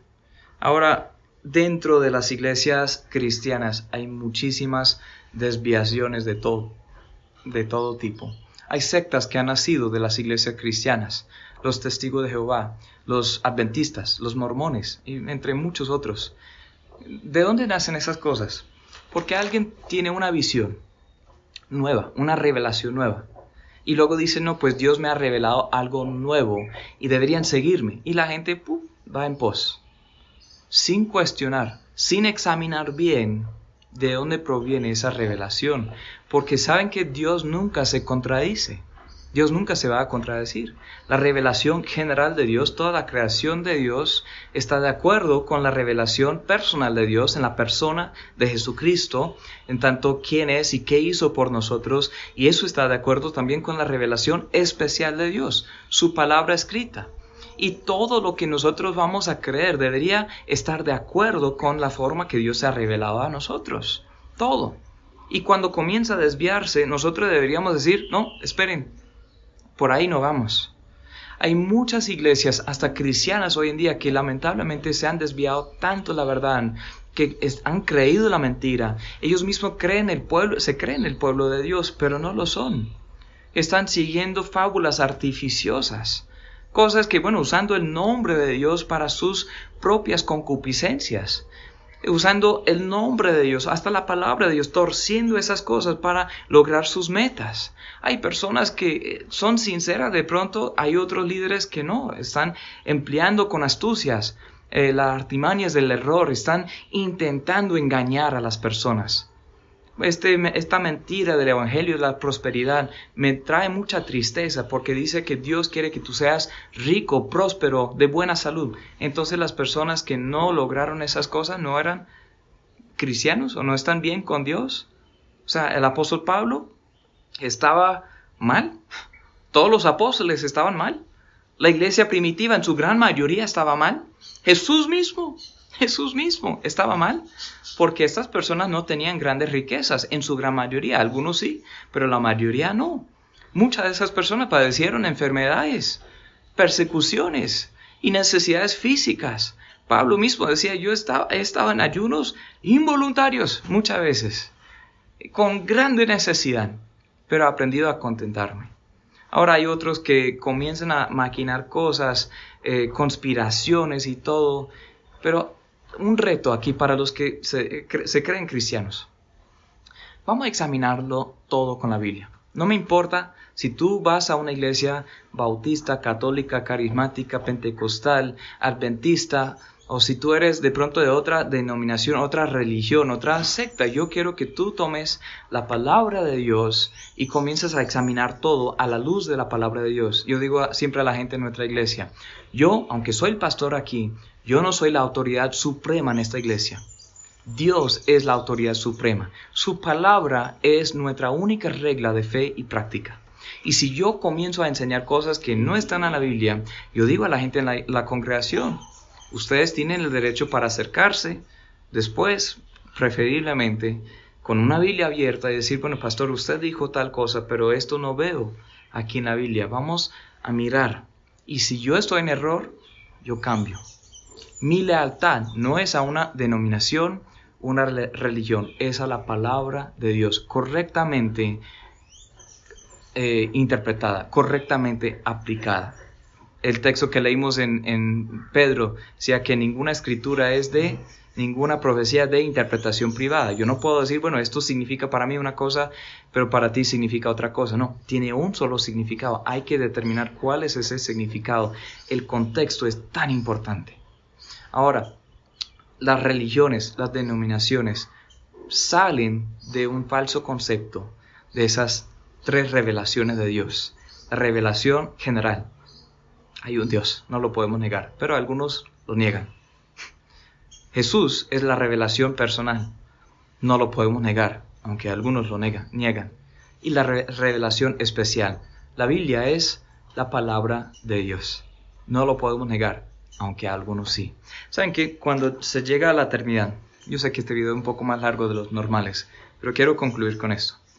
Cuando tú vas a aparecer delante de Dios, Él no te va a hacer la pregunta de, de qué iglesia era la tuya, a cuál iglesia asistías o eras miembro. ¿Sabes qué?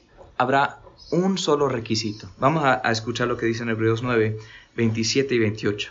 De la manera que está establecido para los hombres que mueran una sola vez y después de esto el juicio. Tú vas a morir, todos vamos a morir y ese día de la muerte ya está establecido, pero después de la muerte está el juicio. Así también, dice en el 28, Cristo fue ofrecido una sola vez para llevar los pecados de muchos y aparecerá por segunda vez sin relación con el pecado para salvar a los que le esperan. Esa es la clave. Cristo vino. Él murió en la cruz por ti y por mí. ¿Por qué hizo eso? Para tomar nuestra deuda del pecado. Si tú crees que Cristo murió en la cruz, pero sigue dependiendo de lo bueno que tú eres para ser salvo, no le tienes a Cristo. No tienes la salvación. Y un día aparecerás delante de Dios para responder por esa, ese pecado que tú y yo, todos hemos pecado, pero Cristo ya pagó la deuda. Y solamente salvará a los que han esperado en Él, los que han creído en Él por completo, los que no dependen en su iglesia, en su creencia, en su tradición, en, en, su pastor, en su familia, en sus obras, en nada de esas cosas, solo creen en Cristo Jesús para la salvación, en lo que Él hizo en su muerte, sepultura y resurrección. Eso se llama el Evangelio, las buenas nuevas, solo salvará a esas personas. Un texto más, ya terminamos, primero de Juan 5, 11 hasta el 13. Este es el testimonio, que Dios nos ha dado vida eterna y esta vida está en su Hijo. El que tiene al Hijo, tiene la vida. El que no tiene al Hijo de Dios, no tiene la vida. Estas cosas os he escrito a vosotros, que creéis en el nombre del Hijo de Dios, para que sepáis que tenéis vida eterna, y para que creáis en el nombre del Hijo de Dios. Una sola salvación, una sola fe correcta, una sola religión pura, sin mácula sin ofensa. Y cuando nosotros estamos en Cristo, tenemos la vida eterna y luego hay que seguir lo que Él enseña. Hay que seguir lo que Él escribe en la palabra. No hay que desviarnos ni a la derecha ni a la izquierda. Hay que ser fieles con la palabra de Dios, fieles con lo que Él quiere hacer en nuestras vidas. Un libro que recomiendo ya para terminar es un libro por Rabbi Zacarías. Él falleció en este año, hace, hace poco, eh, uno, hace uno o dos meses. Eh, un libro, hay varios de él, pero que son buenos, pero Jesús entre otros dioses es un muy buen libro. Si tú estás viendo la diferencia entre todos los diferentes dioses, algunos de estos puntos provienen de ese libro, esos filtros de cómo examinar las religiones, pues Jesús entre otros dioses se llama el libro Rabbi Zacarías. Eh, un hombre que era hindú, nació en un hogar muy alto, eh, en, una, eh, en, un estrato demasiado alto. sus padres eran sacerdotes, su linaje era de sacerdotes hindúes. Él iba a hacer eso, se iba a suicidar cuando alguien le regaló una Biblia. Comenzó a examinarla.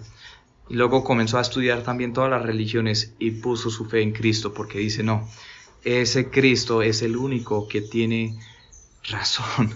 El cristianismo bíblico es el único que responde las preguntas de la vida. Entonces, bueno, eh, si yo puedo ayudarles en algo, estoy a sus órdenes. Muchas gracias por tomar el tiempo para ver, ver, este video. Si quieren compartirlo, sería de gran bendición para que esta palabra corra y que sea glorificada entre otros, así como entre tú y yo. Si tú quieres tomar una decisión para creer en Cristo, escríbenos. Queremos saber, yo quisiera saber cómo ayudarte. Es la decisión más importante de tu vida. Y si quieres enviarnos tus preguntas eh, para futuros episodios de Pregúntale al Pastor, aquí estamos eh, felices de recibir sus preguntas. Muchas gracias, que el Señor les bendiga. Chao.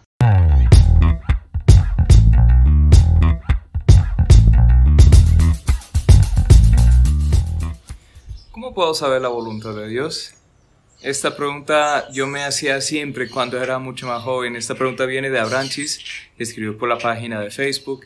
Bueno, de pronto tú también te has preguntado lo mismo. Pues si Dios tiene una voluntad específica, especial para ti. Y pues la respuesta es que sí. Dios tiene una voluntad especial para cada uno de nosotros. Entonces vamos a, vamos a ver varios textos el día de hoy. Principalmente voy a leerles Colosenses 1 desde el versículo 9 hasta el 14. Vamos a ver lo que dice la palabra de Dios. Por lo cual también nosotros, desde el día que lo oímos, no cesamos de orar por vosotros y de pedir que seáis llenos del conocimiento de su voluntad en toda sabiduría e inteligencia espiritual, para que andéis como es digno del Señor, agradándole en todo, llevando fruto en toda buena obra y creciendo en el conocimiento de Dios, fortalecidos con poder conforme a la potencia de su gloria, para toda paciencia y longanimidad, con gozo dando gracias al Padre, que nos hizo aptos para participar de la herencia de los santos de luz, el cual nos ha librado de la potestad de las tinieblas y trasladado al reino de su amado Hijo, en quien tenemos redención por su sangre, el perdón de pecados. Wow, dice un montón de cosas ahí. Quisiera resaltar lo que dice ahí en el versículo 9. Dice que estamos orando por ustedes para que estén llenos del conocimiento de su voluntad en toda sabiduría e inteligencia espiritual, para que andéis como es digno de él. O sea, en otras palabras, la oración del apóstol Pablo por esta iglesia en Colosa era que ellos conocieran la voluntad de Dios. Dios tiene una voluntad especial para ti también. Yo me acuerdo cuando era mucho más niño, estaba yendo a la iglesia, y yo conocía eh, la salvación, yo había creído el Evangelio y, y gracias a Dios yo estuve comenzando a crecer, o sea, como un niño, un adolescente realmente. Y pues la voluntad de Dios para mí era algo muy místico, pues yo había escuchado que, que, unos predicadores hablaban de la voluntad de Dios como una experiencia y yo estaba esperando ver, no sé, relámpagos y truenos este, de, del cielo y visiones o sueños o algo así para confirmar cuál era la voluntad de Dios para mi vida. Pero saben que Dios, aunque pueda hacer lo que quiere, Dios no siempre obra de esa forma. De hecho, Él no ha hecho tan complicado saber cuál es su voluntad. Entonces vamos a ver varias cosas, cuatro cosas específicamente para saber la voluntad de Dios para tu vida. Primeramente, asegúrate que eres un hijo de Dios. Asegura que, asegúrate que eres un hijo de Dios. Eso es lo más importante. Porque si no eres hijo de Dios, si no le conoces a Dios, no puedes saber qué es lo que Dios quiere de ti y no puedes hacer las obras que Él ha preparado para ti.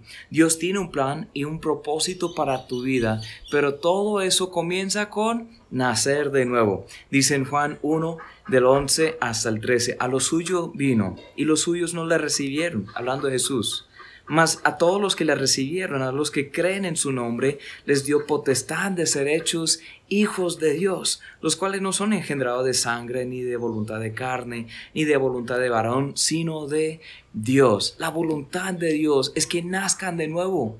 O sea, la voluntad de Dios para tu vida es que nazcas de nuevo. Hay muchos que hacen buenas obras para Dios y quieren cumplir la voluntad especial de Dios, pero no han sido salvos. Pues no han sido salvos. No puedes hacer la voluntad del Señor si no le conoces al Señor, si Él no te ha recibido como hijo, si tú no le has recibido a Él como Señor. Dice Jesús en Mateo 7:21, no todo el que me dice Señor, Señor, entrará en el reino de los cielos, sino el que hace la voluntad de mi Padre que está en los cielos. Si escucharon eso, el que hace la voluntad de mi Padre. Pero escuchen lo que dice. Muchos me dirán en aquel día, Señor, Señor, ¿no profetizamos en tu nombre? ¿Y en tu nombre echamos fuera demonios? ¿En tu nombre hicimos muchos milagros? Pues esas son muchas cosas buenas, ¿cierto? Pero del versículo 23 dice, entonces les declararé, nunca os conocí. Apartaos de mí, hacedores de maldad. Esa es la clave. Antes de, hacer cosas para Dios, supuestamente cumpliendo la voluntad de Dios, la voluntad de Dios es que le conozcas a Él, que entres en una, en una relación con Él. El primer paso para saber, saber la voluntad de Dios es entrar en comunión con Dios por medio de arrepentimiento y fe en Jesucristo como tu Salvador y Señor personal, esperando en su obra completa. Hay varios textos que hablan de eso, Hebreos 10, 9 y 10, dice, y diciendo luego, y aquí que vengo, oh Dios, para hacer tu voluntad. Quito la eh, lo primero para establecer lo último. En esa voluntad somos santificados mediante la ofrenda del cuerpo de Jesucristo, hecha una vez para siempre. En otras palabras, Jesús cumplió la voluntad de Dios cuando vino a morir en nuestro lugar. Dice en Gálatas 1.4, el cual se dio a sí mismo por nosotros o nuestros pecados para librarnos del presente siglo malo, conforme a la voluntad de nuestro Dios y Padre. Fue la voluntad de Dios que Jesucristo, el, el perfecto Hijo de Dios, que viniera a morir en nuestro lugar, a ofrecerse a sí mismo en rescate por nosotros. En Efesios 1:5, en amor habiéndonos predestinado para ser adoptados hijos suyos por medio de Jesucristo, según el puro afecto de su voluntad. Esa voluntad de Dios es que seamos hijos de Dios. Esa es la primera y la más importante, la cosa más importante. Entonces, si tú quieres saber cuál es la voluntad de Dios para tu vida, primero hay que examinarte, asegúrate que eres un hijo de Dios, porque si no, no va a importar el resto de lo que digo. Si tú tienes preguntas en cuanto a cómo llegar a ser un hijo de Dios, cómo recibir a Jesucristo como tu Señor y Salvador personal, para eso estamos. Escríbenos ahí un comentario o un mensaje por interno, llámanos, estamos para ayudarles. Eso es lo más importante que tú nazcas de nuevo y Dios quiere que nazcas de nuevo. Entonces, bueno, primeramente, asegura que, asegúrate que eres un hijo de Dios. Número dos, aplícate eh, la voluntad, en la voluntad general y explícita de Dios. Aplícate en la voluntad general y explícita de Dios. Muchos están buscando la voluntad de Dios como algo misterioso, algo místico, algo eh, individual, pero no hacen caso a la voluntad general de Dios. Hay cosas que son muy claras, que Dios ha escrito, ha revelado en su Biblia, en su palabra. Pero hasta que nosotros hagamos caso a esas cosas, para que Dios nos va a mostrar una revelación especial, para que nos, nos va a decir otra cosa adicional, si no somos fieles en lo básico, en lo primero. Pues en la palabra de Dios hay varias cosas que dicen que esta es la voluntad de Dios. La primera ya hablamos, pero vamos a repasar. La voluntad de Dios es que seas salvo. La voluntad de Dios es que seas salvo. En Juan 6, 39 y 40 dice Jesús, y esta es la voluntad del Padre, el que me envió, que de todo lo que me diere, no pierda yo nada sino que lo resucite en el día postrero. Y esta es la voluntad del que me ha enviado, que todo aquel que ve al Hijo y cree en Él tenga vida eterna y yo le resucitaré en el día postrero. Esta es la voluntad de Dios, que sea salvo. También dice en 1 de Timoteo 2.4, el cual quiere que todos los hombres sean salvos y vengan al conocimiento de la verdad porque hay un solo Dios y un solo mediador entre Dios y los hombres, Jesucristo hombre, el cual se dio a sí mismo en rescate por todos, de lo cual se dio testimonio a su debido tiempo. La voluntad de Dios es que seas salvo. Eso es tan claro en la Biblia. O sea, Él quiere que tú seas salvo. Pero ya después qué?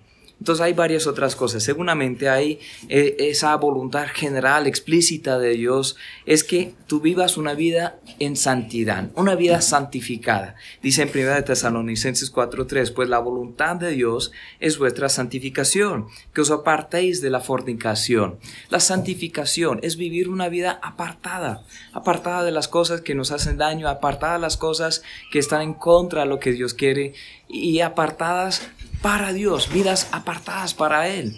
Es decir, este, yo estoy viviendo ahora para Él y no para mis viejos deseos carnales.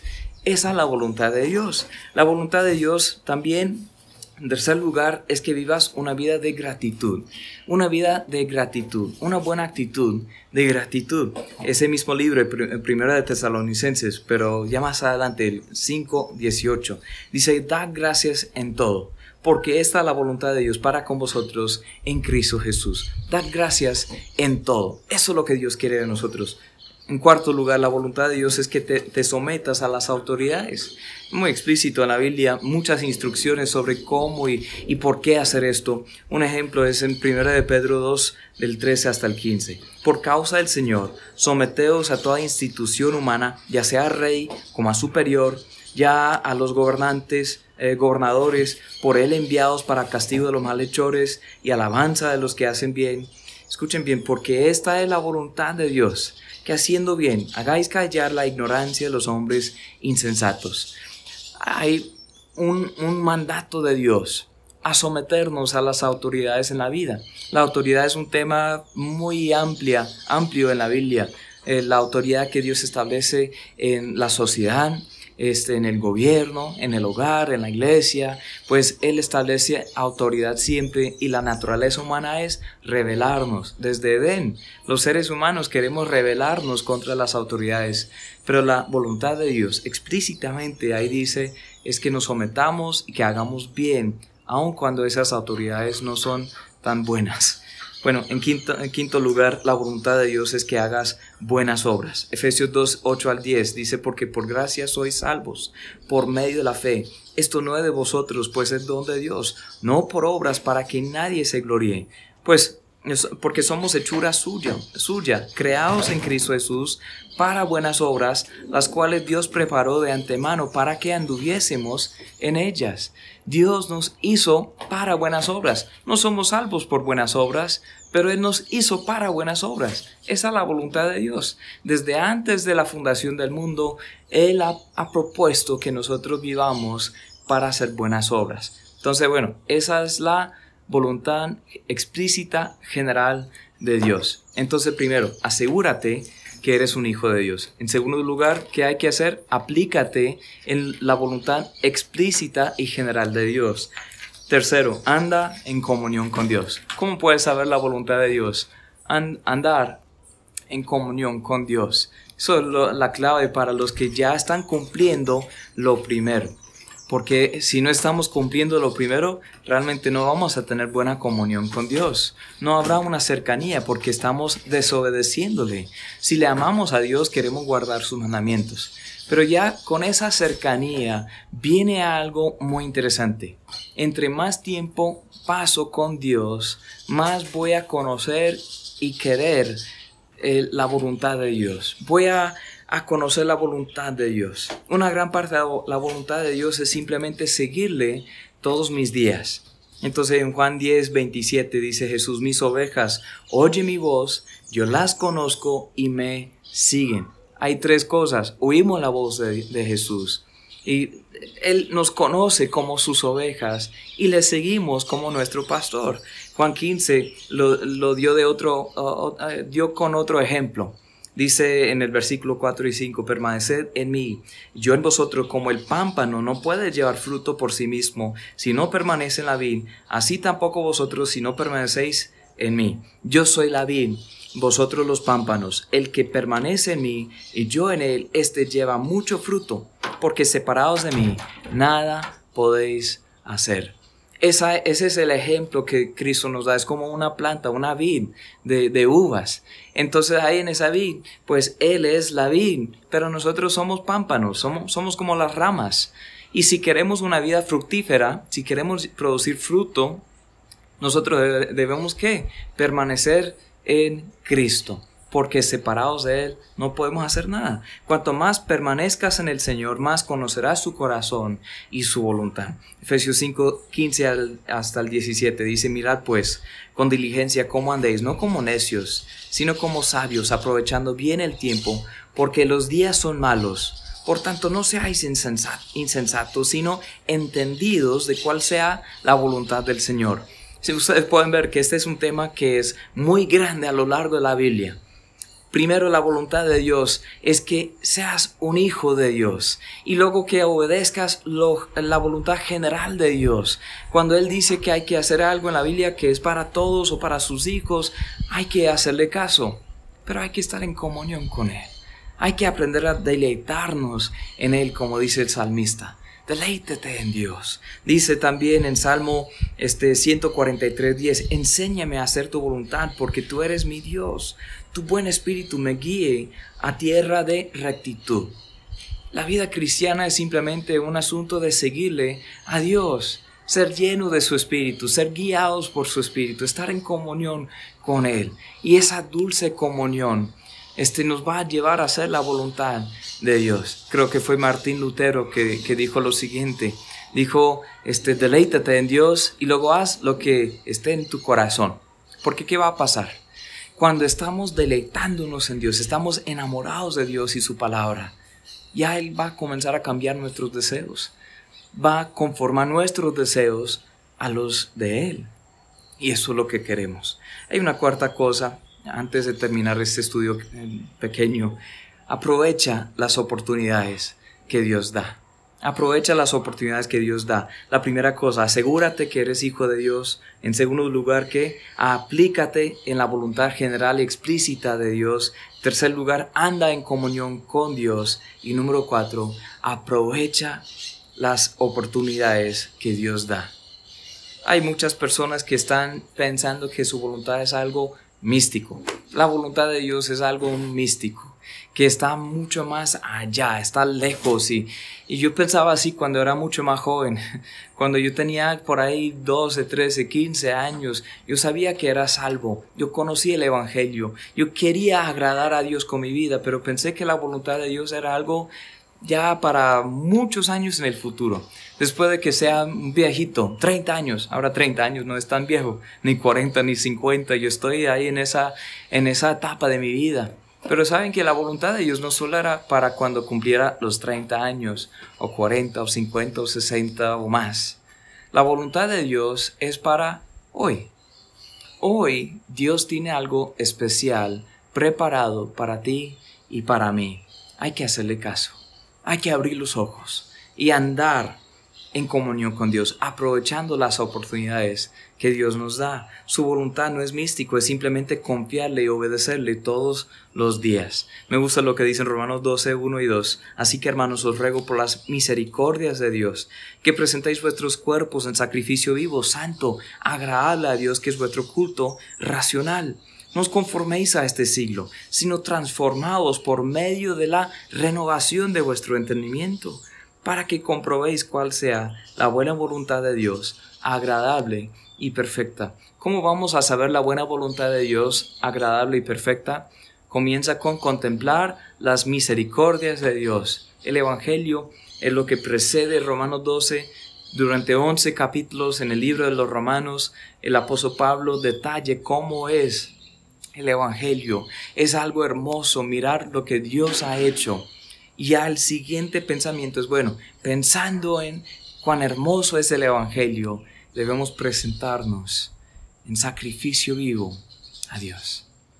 Todos los días hay que decir, Señor, yo existo para ti.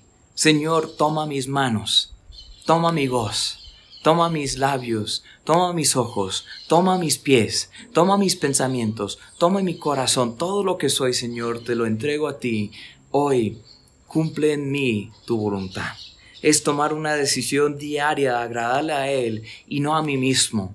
En Juan 4:34 Jesús dice, Jesús le dijo, mi comida es que haga la voluntad del que me envió y que acabe su obra, y que acabe su obra.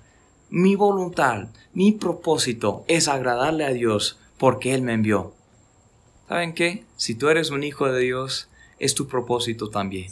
Si no eres un hijo de Dios, ese propósito de Dios, que seas un hijo de Dios y luego que vivas para Él. Fuimos creados por Él y para Él. Toda la creación fue hecha por Él y es para Él. Por eso existimos. Mateo 6:10, cuando Jesús está enseñando una oración modelo, dice, hay una frase que a veces no, no prestamos mucha atención. Venga tu reino, hágase tu voluntad, como en el cielo, así en la tierra. Hágase tu voluntad, Dios. Así como en el cielo, así como estás reinando ahí en el cielo, reina también en mi vida, reina en mi familia, reina en mi ciudad, reina aquí en la tierra, Señor. Nos sometemos a hacer tu voluntad y no la nuestra. Es una decisión consciente, aprovechando las oportunidades que Dios va abriendo. Es permitir que Él haga su obra en ti y por medio de ti. Un texto más y terminamos. Hebreos 13, 20 y 21. Y el Dios de paz que resucitó de los muertos a nuestro Señor Jesucristo, el gran pastor de las ovejas por la sangre del pacto eterno, os haga aptos en toda buena obra para que hagáis su voluntad, haciendo en Él o haciendo Él en vosotros lo que es agradable delante de Él por Jesucristo, al cual sea la gloria por los siglos de los siglos. Amén. ¿Se fijaron en eso? Es por su poder en nosotros. Él hace la obra en nosotros y por medio de nosotros, a través de nosotros, hace una obra en este mundo. Hay que permitirle hacer esa obra. ¿Dónde estás tú? ¿En qué parte de esta, este proceso estás tú? Cuatro cosas, cuatro cosas. Asegúrate que eres un hijo de Dios. Asegúrate que eres un hijo de Dios. En número, número dos, aplícate en la voluntad general que Dios nos ha detallado en la Biblia. Aplícate en su voluntad general. Número tres, anda en comunión con Dios. Este debes conocerle, conocer su palabra, estar leyendo su palabra, buscando sus consejos por medio de ella, orando, pasando tiempo en ayunas, en oración, buscándole el, rostro de Dios. Y número cuatro, aprovecha las oportunidades que Dios va abriendo. ¿Quién sabe? Si de hoy en, cinco años, diez años, tú estarás, eh, seguirás viviendo acá, este, o donde quiera que tú estés, o si de pronto Dios te va a enviar lejos, no, no, sabemos si vamos a estar en el mismo lugar ministrando lo mismo, pero una cosa es cierta. Hoy voy a mirar lo que Dios quiere que yo haga, cómo cumplir su voluntad, su voluntad general, y poco a poco me va revelando una voluntad específica. Este, hay, eh, hay un predicador, me, gusta su biografía, se llama F.B. Meyers, es, eh, así se llama el predicador y él escribió varias cosas, pero él dijo una cosa que yo creo que es muy cierta. Ya hay, hay, hay muchos que confunden cuál es la voluntad de Dios o cómo saberla. Pero dice, ¿cómo sabemos la voluntad de Dios? Es por la palabra escrita, la Biblia. Un deseo interno que Dios comienza a poner ahí. Y las, eh, las circunstancias externas. Eso es cierto, en ese orden. Si va en contra de la palabra, no es la voluntad de Dios. Pero podemos saber la voluntad de Dios. Amigo, si yo te puedo ayudar en algo, estoy a sus órdenes, nuestra iglesia está a sus órdenes. Ha sido un gusto estar nuevamente con ustedes. No olviden, pueden enviar sus preguntas para eh, que las respondamos en una futura, eh, en un futuro programa de estos. Muchas gracias, el Señor les bendiga.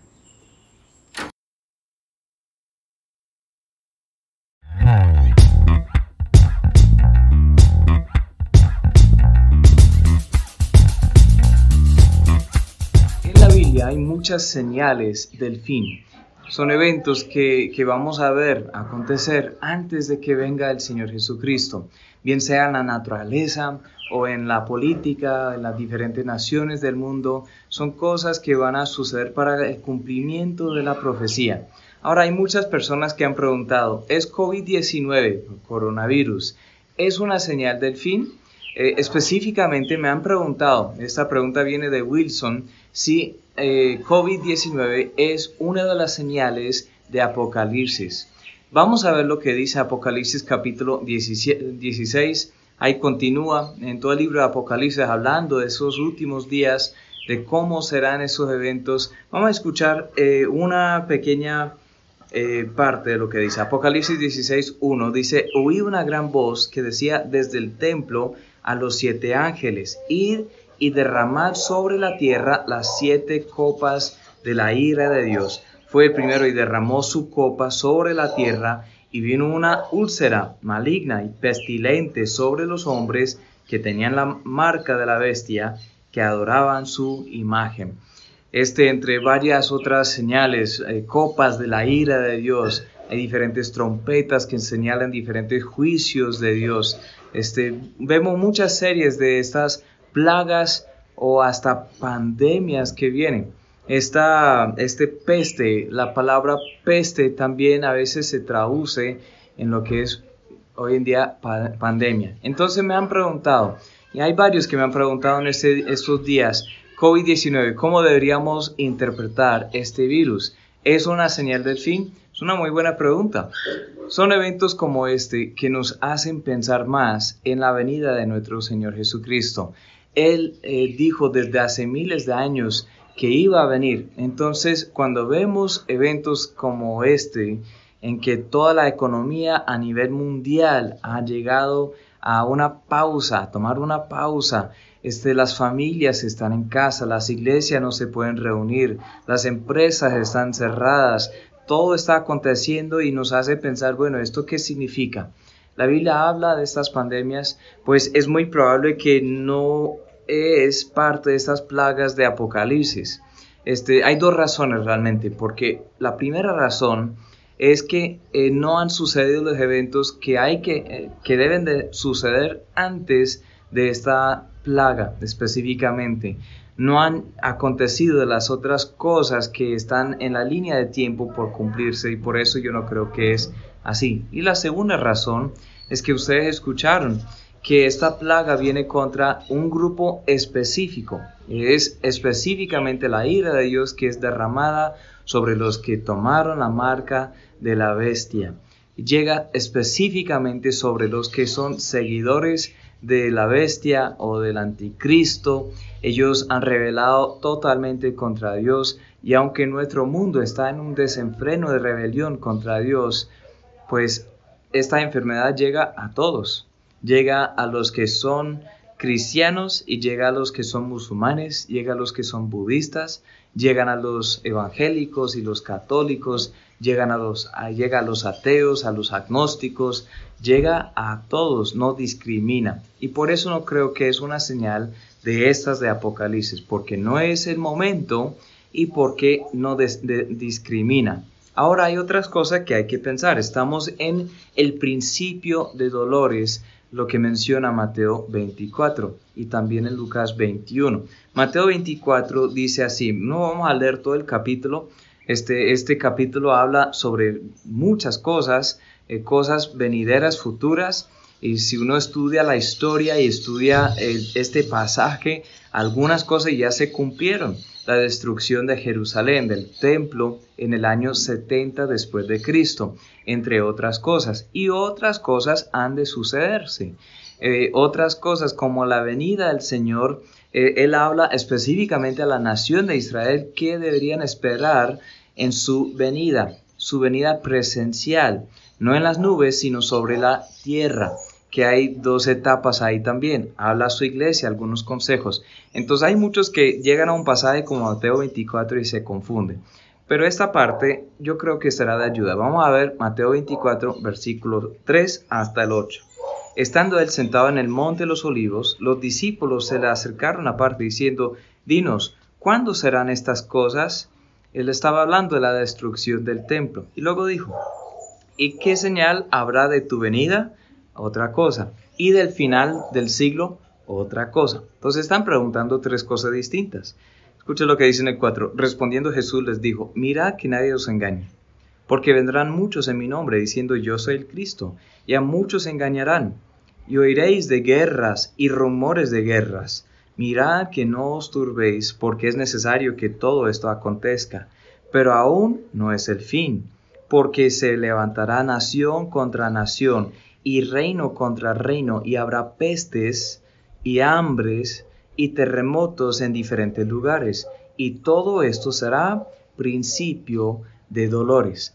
Habrá pestes. Peste, ya hablamos de esa palabra, es una palabra que también podría traducirse pandemias, una enfermedad que llega a, cubrir realmente una gran parte del mundo, afecta a muchas personas, entonces, o infecta más bien a muchas personas y muchos sufren a causa de eso. Pero dice que habrá más y más y más entre tanto se acerque la venida del Señor, entre más se acerque, se, se acerque ya el final, el tiempo del fin.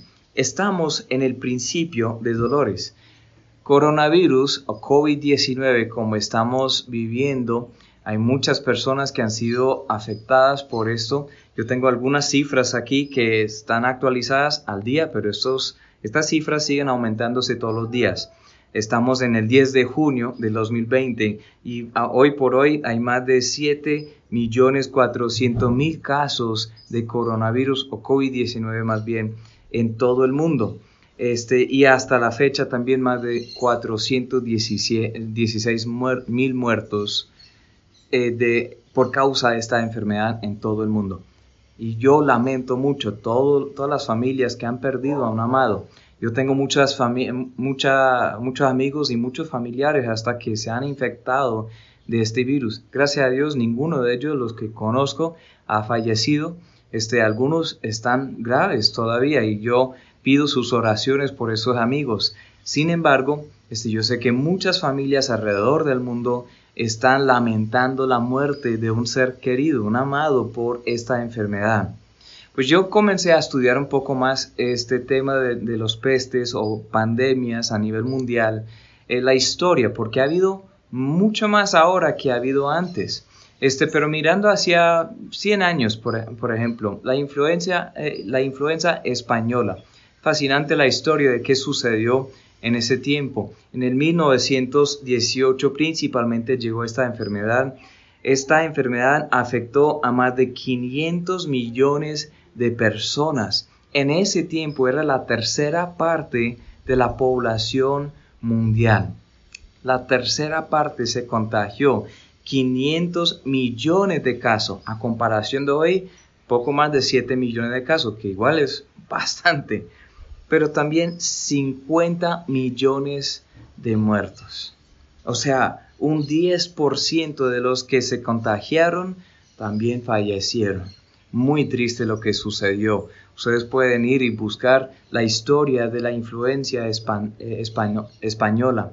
Este, muy triste eso. También uno comienza a ver la historia hace siglos anteriores, la peste negra en el, siglo XIV fue la primera ola, el siglo XV, XVI, hasta el siglo, siglo XIX habían olas de esa peste negra y era horrible, horrible esta enfermedad.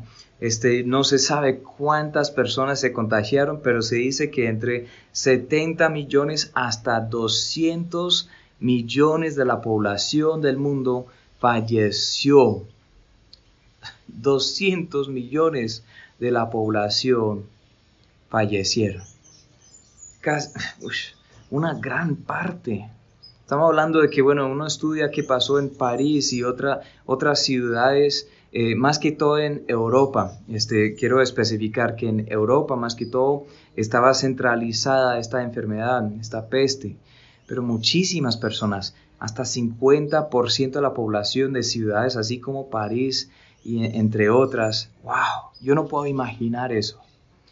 Ahora, la Biblia dice que todo esto es principio de dolores el mundo está gimiendo, está gimiendo, la creación está gimiendo. Estamos viendo más terremotos fuertes a nivel mundial que en cualquier otro momento. Hay guerras, siempre ha habido guerras, pero parece que siempre están hablando de nuevas guerras y naciones que están contra naciones. Pero todo esto es principio de dolores. Ahora entonces, nadie sabe el día ni la hora de la venida del Señor. Nadie sabe exactamente cuándo va a suceder. Si alguien dice que sabe, hay que huir de esa persona porque no sabe de qué habla. Si alguien comienza a profetizar días, escoger y ahí alinear las fechas y, las lunas y las fiestas y todo y dicen, no, Cristo va a venir en, en tal fecha, en tal lugar, en tal hora o lo que sea. No, no hay que creer a esa persona, porque Jesús mismo lo dijo. Ahí mismo en Mateo 24, más adelante dice en el versículo 36, hasta el 44. Pero el del día y la hora nadie sabe, ni aun los ángeles de los cielos, sino solo mi Padre, mas como en los días de Noé, así será la venida del Hijo del Hombre. Porque como en los días antes del diluvio estaban comiendo y bebiendo, casándose y dando en casamiento, hasta el día en que Noé entró en el arca. Y no entendieron hasta que vino el diluvio, se los llevó a todos así será también la venida del, Hijo del Hombre. Entonces estarán dos en el campo, el uno será tomado y el otro será dejado. Dos mujeres estarán moliendo en un molino, la una será tomada y la otra será dejada. Velad pues, porque no sabéis a qué hora ha de venir vuestro Señor. Pero sabed esto, que si el padre de familia supiese a qué hora el ladrón habría de venir, velaría y no dejaría minar su casa. Por tanto, también vosotros estad preparados, porque el Hijo del Hombre vendrá a la hora que no pensáis. Nadie sabe la hora, nadie sabe el día, pero todos deberíamos estar preparados. Quiero hacerte la pregunta, hermano, amigo, ¿estás preparado? ¿Estás preparado para la venida del Señor? ¿Estás preparado para el fin? ¿Estás preparado para la eternidad? Porque bueno, no es una señal de apocalipsis que llega en medio de la tribulación, la gran tribulación, un tiempo horrible aquí sobre la tierra en que Dios va a derramar su Espíritu Santo sobre toda la tierra. Dice también en ese tiempo que va a, sacar a su Espíritu Santo. Eh, no habrá un consolador aquí en la tierra. Su iglesia no estará, el Espíritu Santo no estará. Solo la ira de Dios estará siendo derramada sobre la tierra. Y yo no quiero estar aquí durante ese tiempo. No sé usted. Y peor que cualquier otra cosa que este mundo ha visto jamás será ese tiempo. Ahora estamos en el principio de dolores. Es como dolores de parto, que las mujeres que están escuchando, de pronto los maridos que han sido testigos de eso, han visto que cuando está por llegar el bebé, que no hay nada que pueda detener eso que va a suceder, ¿no? Pero antes, en el tiempo antes, eh, hay, hay dolores de parto. A veces llega el mismo día que comienza a tener esas contracciones fuertes y, llegan eh, siempre más constantes. A veces comienza hasta semanas antes, pero hay dolores de parto. Hoy estamos en dolores de parto, dolores de, del tiempo del fin. Toda la creación está esperando la redención. Lo que dice en Romanos 8, 20 y hasta el 23, porque la creación fue sujetada a vanidad, no por su propia voluntad, sino por causa del que la sujetó en esperanza, porque también la creación misma será libertada de la esclavitud de corrupción a la libertad gloriosa de los hijos de Dios, porque sabemos que toda la creación gime a una, a una está con dolores de parto hasta ahora. Y no solo esto, sino también nosotros mismos, que tenemos las primicias del Espíritu, nosotros también gemimos dentro de nosotros mismos, esperando la adopción, la redención de nuestro cuerpo. Lo que dice ahí es que toda la creación también está esperando que venga el Señor. Desde la, desde la creación todo era perfecto, pero cuando Adán y Eva cayeron en el pecado, cuando ellos se rindieron ante la tentación, ante el, engaño del enemigo, ellos desobedecieron a Dios y eso trajo una consecuencia fuerte a toda la humanidad, pero también a toda la creación. Las enfermedades no existían antes de la caída.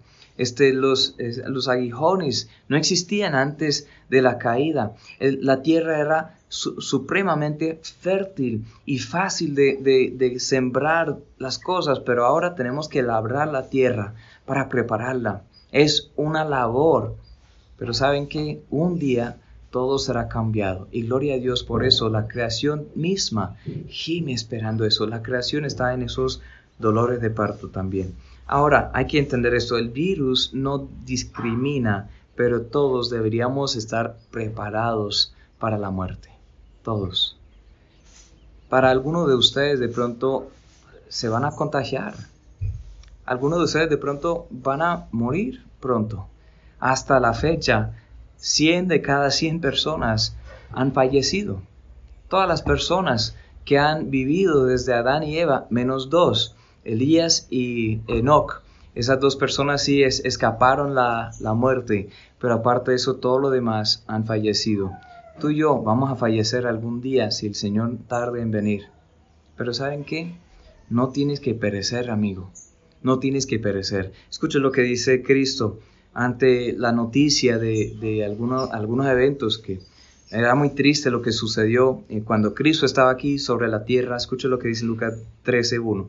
En este mismo tiempo estaban ahí algunos de los que algunos que le contaban acerca de los galileos, cuya sangre Pilato había mezclado con los sacrificios de ellos.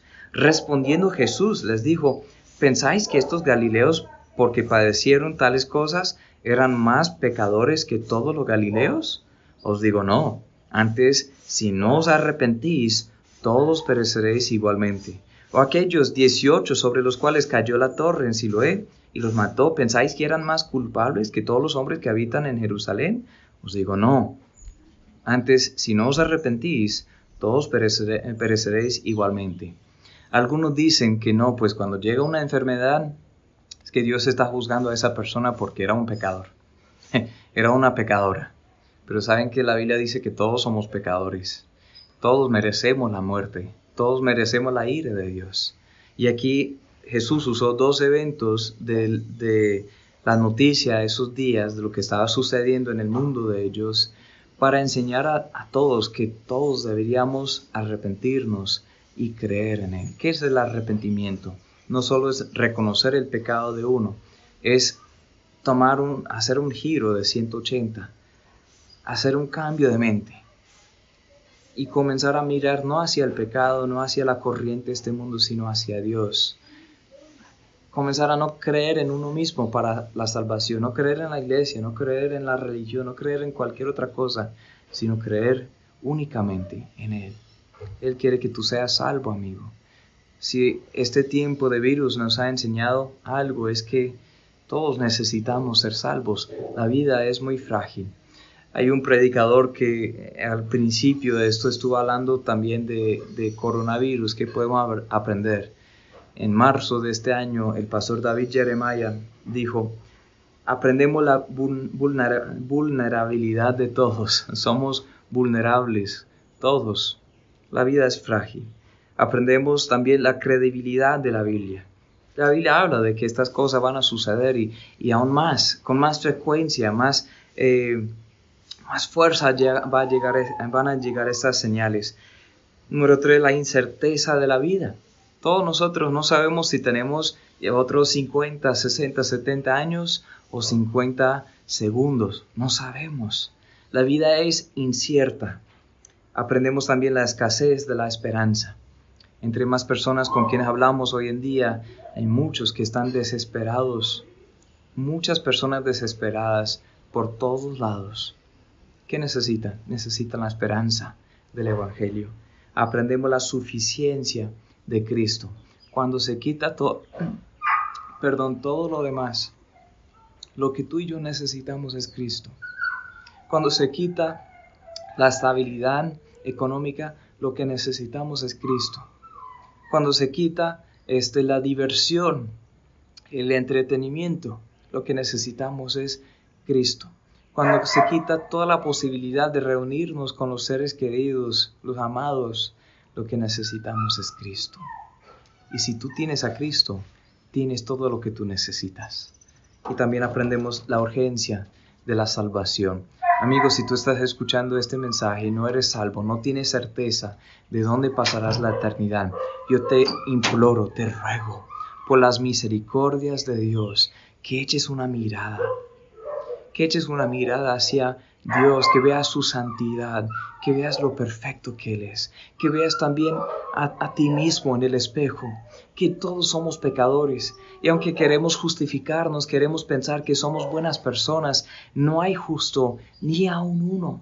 Y aún así, Dios dice, no importa la justicia que hagan. Para Dios nuestras justicias son como trapo de inmundicia, como dicen Isaías es, sucio delante de Dios, todo lo mejor que tenemos para ofrecerle. Dice que la paga del pecado no es hacer más buenas cosas que las malas. La paga del pecado es muerte. Mas la dádiva de Dios es vida eterna en Cristo Jesús, Señor nuestro. Por resultado del pecado, aquí en el mundo estamos viendo la muerte constantemente. Yo tuve que oficiar un funeral durante ese tiempo de cuarentena la muerte no discrimina a nadie, esta enfermedad tampoco. Pero saben que la muerte, aunque es resultado del pecado, pierde, pierde su aguijón cuando creemos en Jesús para salvación. Por eso vino Cristo a morir en la cruz. Bien sea que tú has oído esa, preciosa historia o no, tú hoy debes, debes entender que Cristo murió en tu lugar, en mi lugar, para que arrepentiéndonos y creyendo en Él tengamos vida eterna. Si no estás muy seguro de esto, de tu eternidad, si quieres hablar un poco más sobre este tema, envíanos un mensaje. Estamos listos para servirles. Llámanos, estamos listos para servirles, para contestar sus preguntas. O si hoy tomaron la decisión de creer en Cristo para salvación, de estar en Él, de esperar en Él. Queremos saber también. Escríbenos, llámanos, deja un comentario que hoy yo creo en Cristo para salvación. No solo es un día y listo. Dios quiere cambiar tu vida. Déjale. Es la mejor vida que uno podría esperar. Aunque no es fácil, Él está con nosotros y nos da una esperanza que nada ni nadie nos puede quitar. Coronavirus, ¿es una señal de Apocalipsis? No es específicamente Apocalipsis, es una señal del fin, es parte del principio de dolores, pero lo importante es que, enfoquemos, eh, que nos enfoquemos en el Evangelio de Dios, que esperemos en Cristo, porque ahí está la verdadera esperanza. Los amo a todos. Si quieren enviar sus preguntas para futuros episodios, bien pueden, aquí por esta, esta plataforma o por la página web, por el correo. Ahí está la información también de WhatsApp. Estamos para servirles. Que el Señor les bendiga.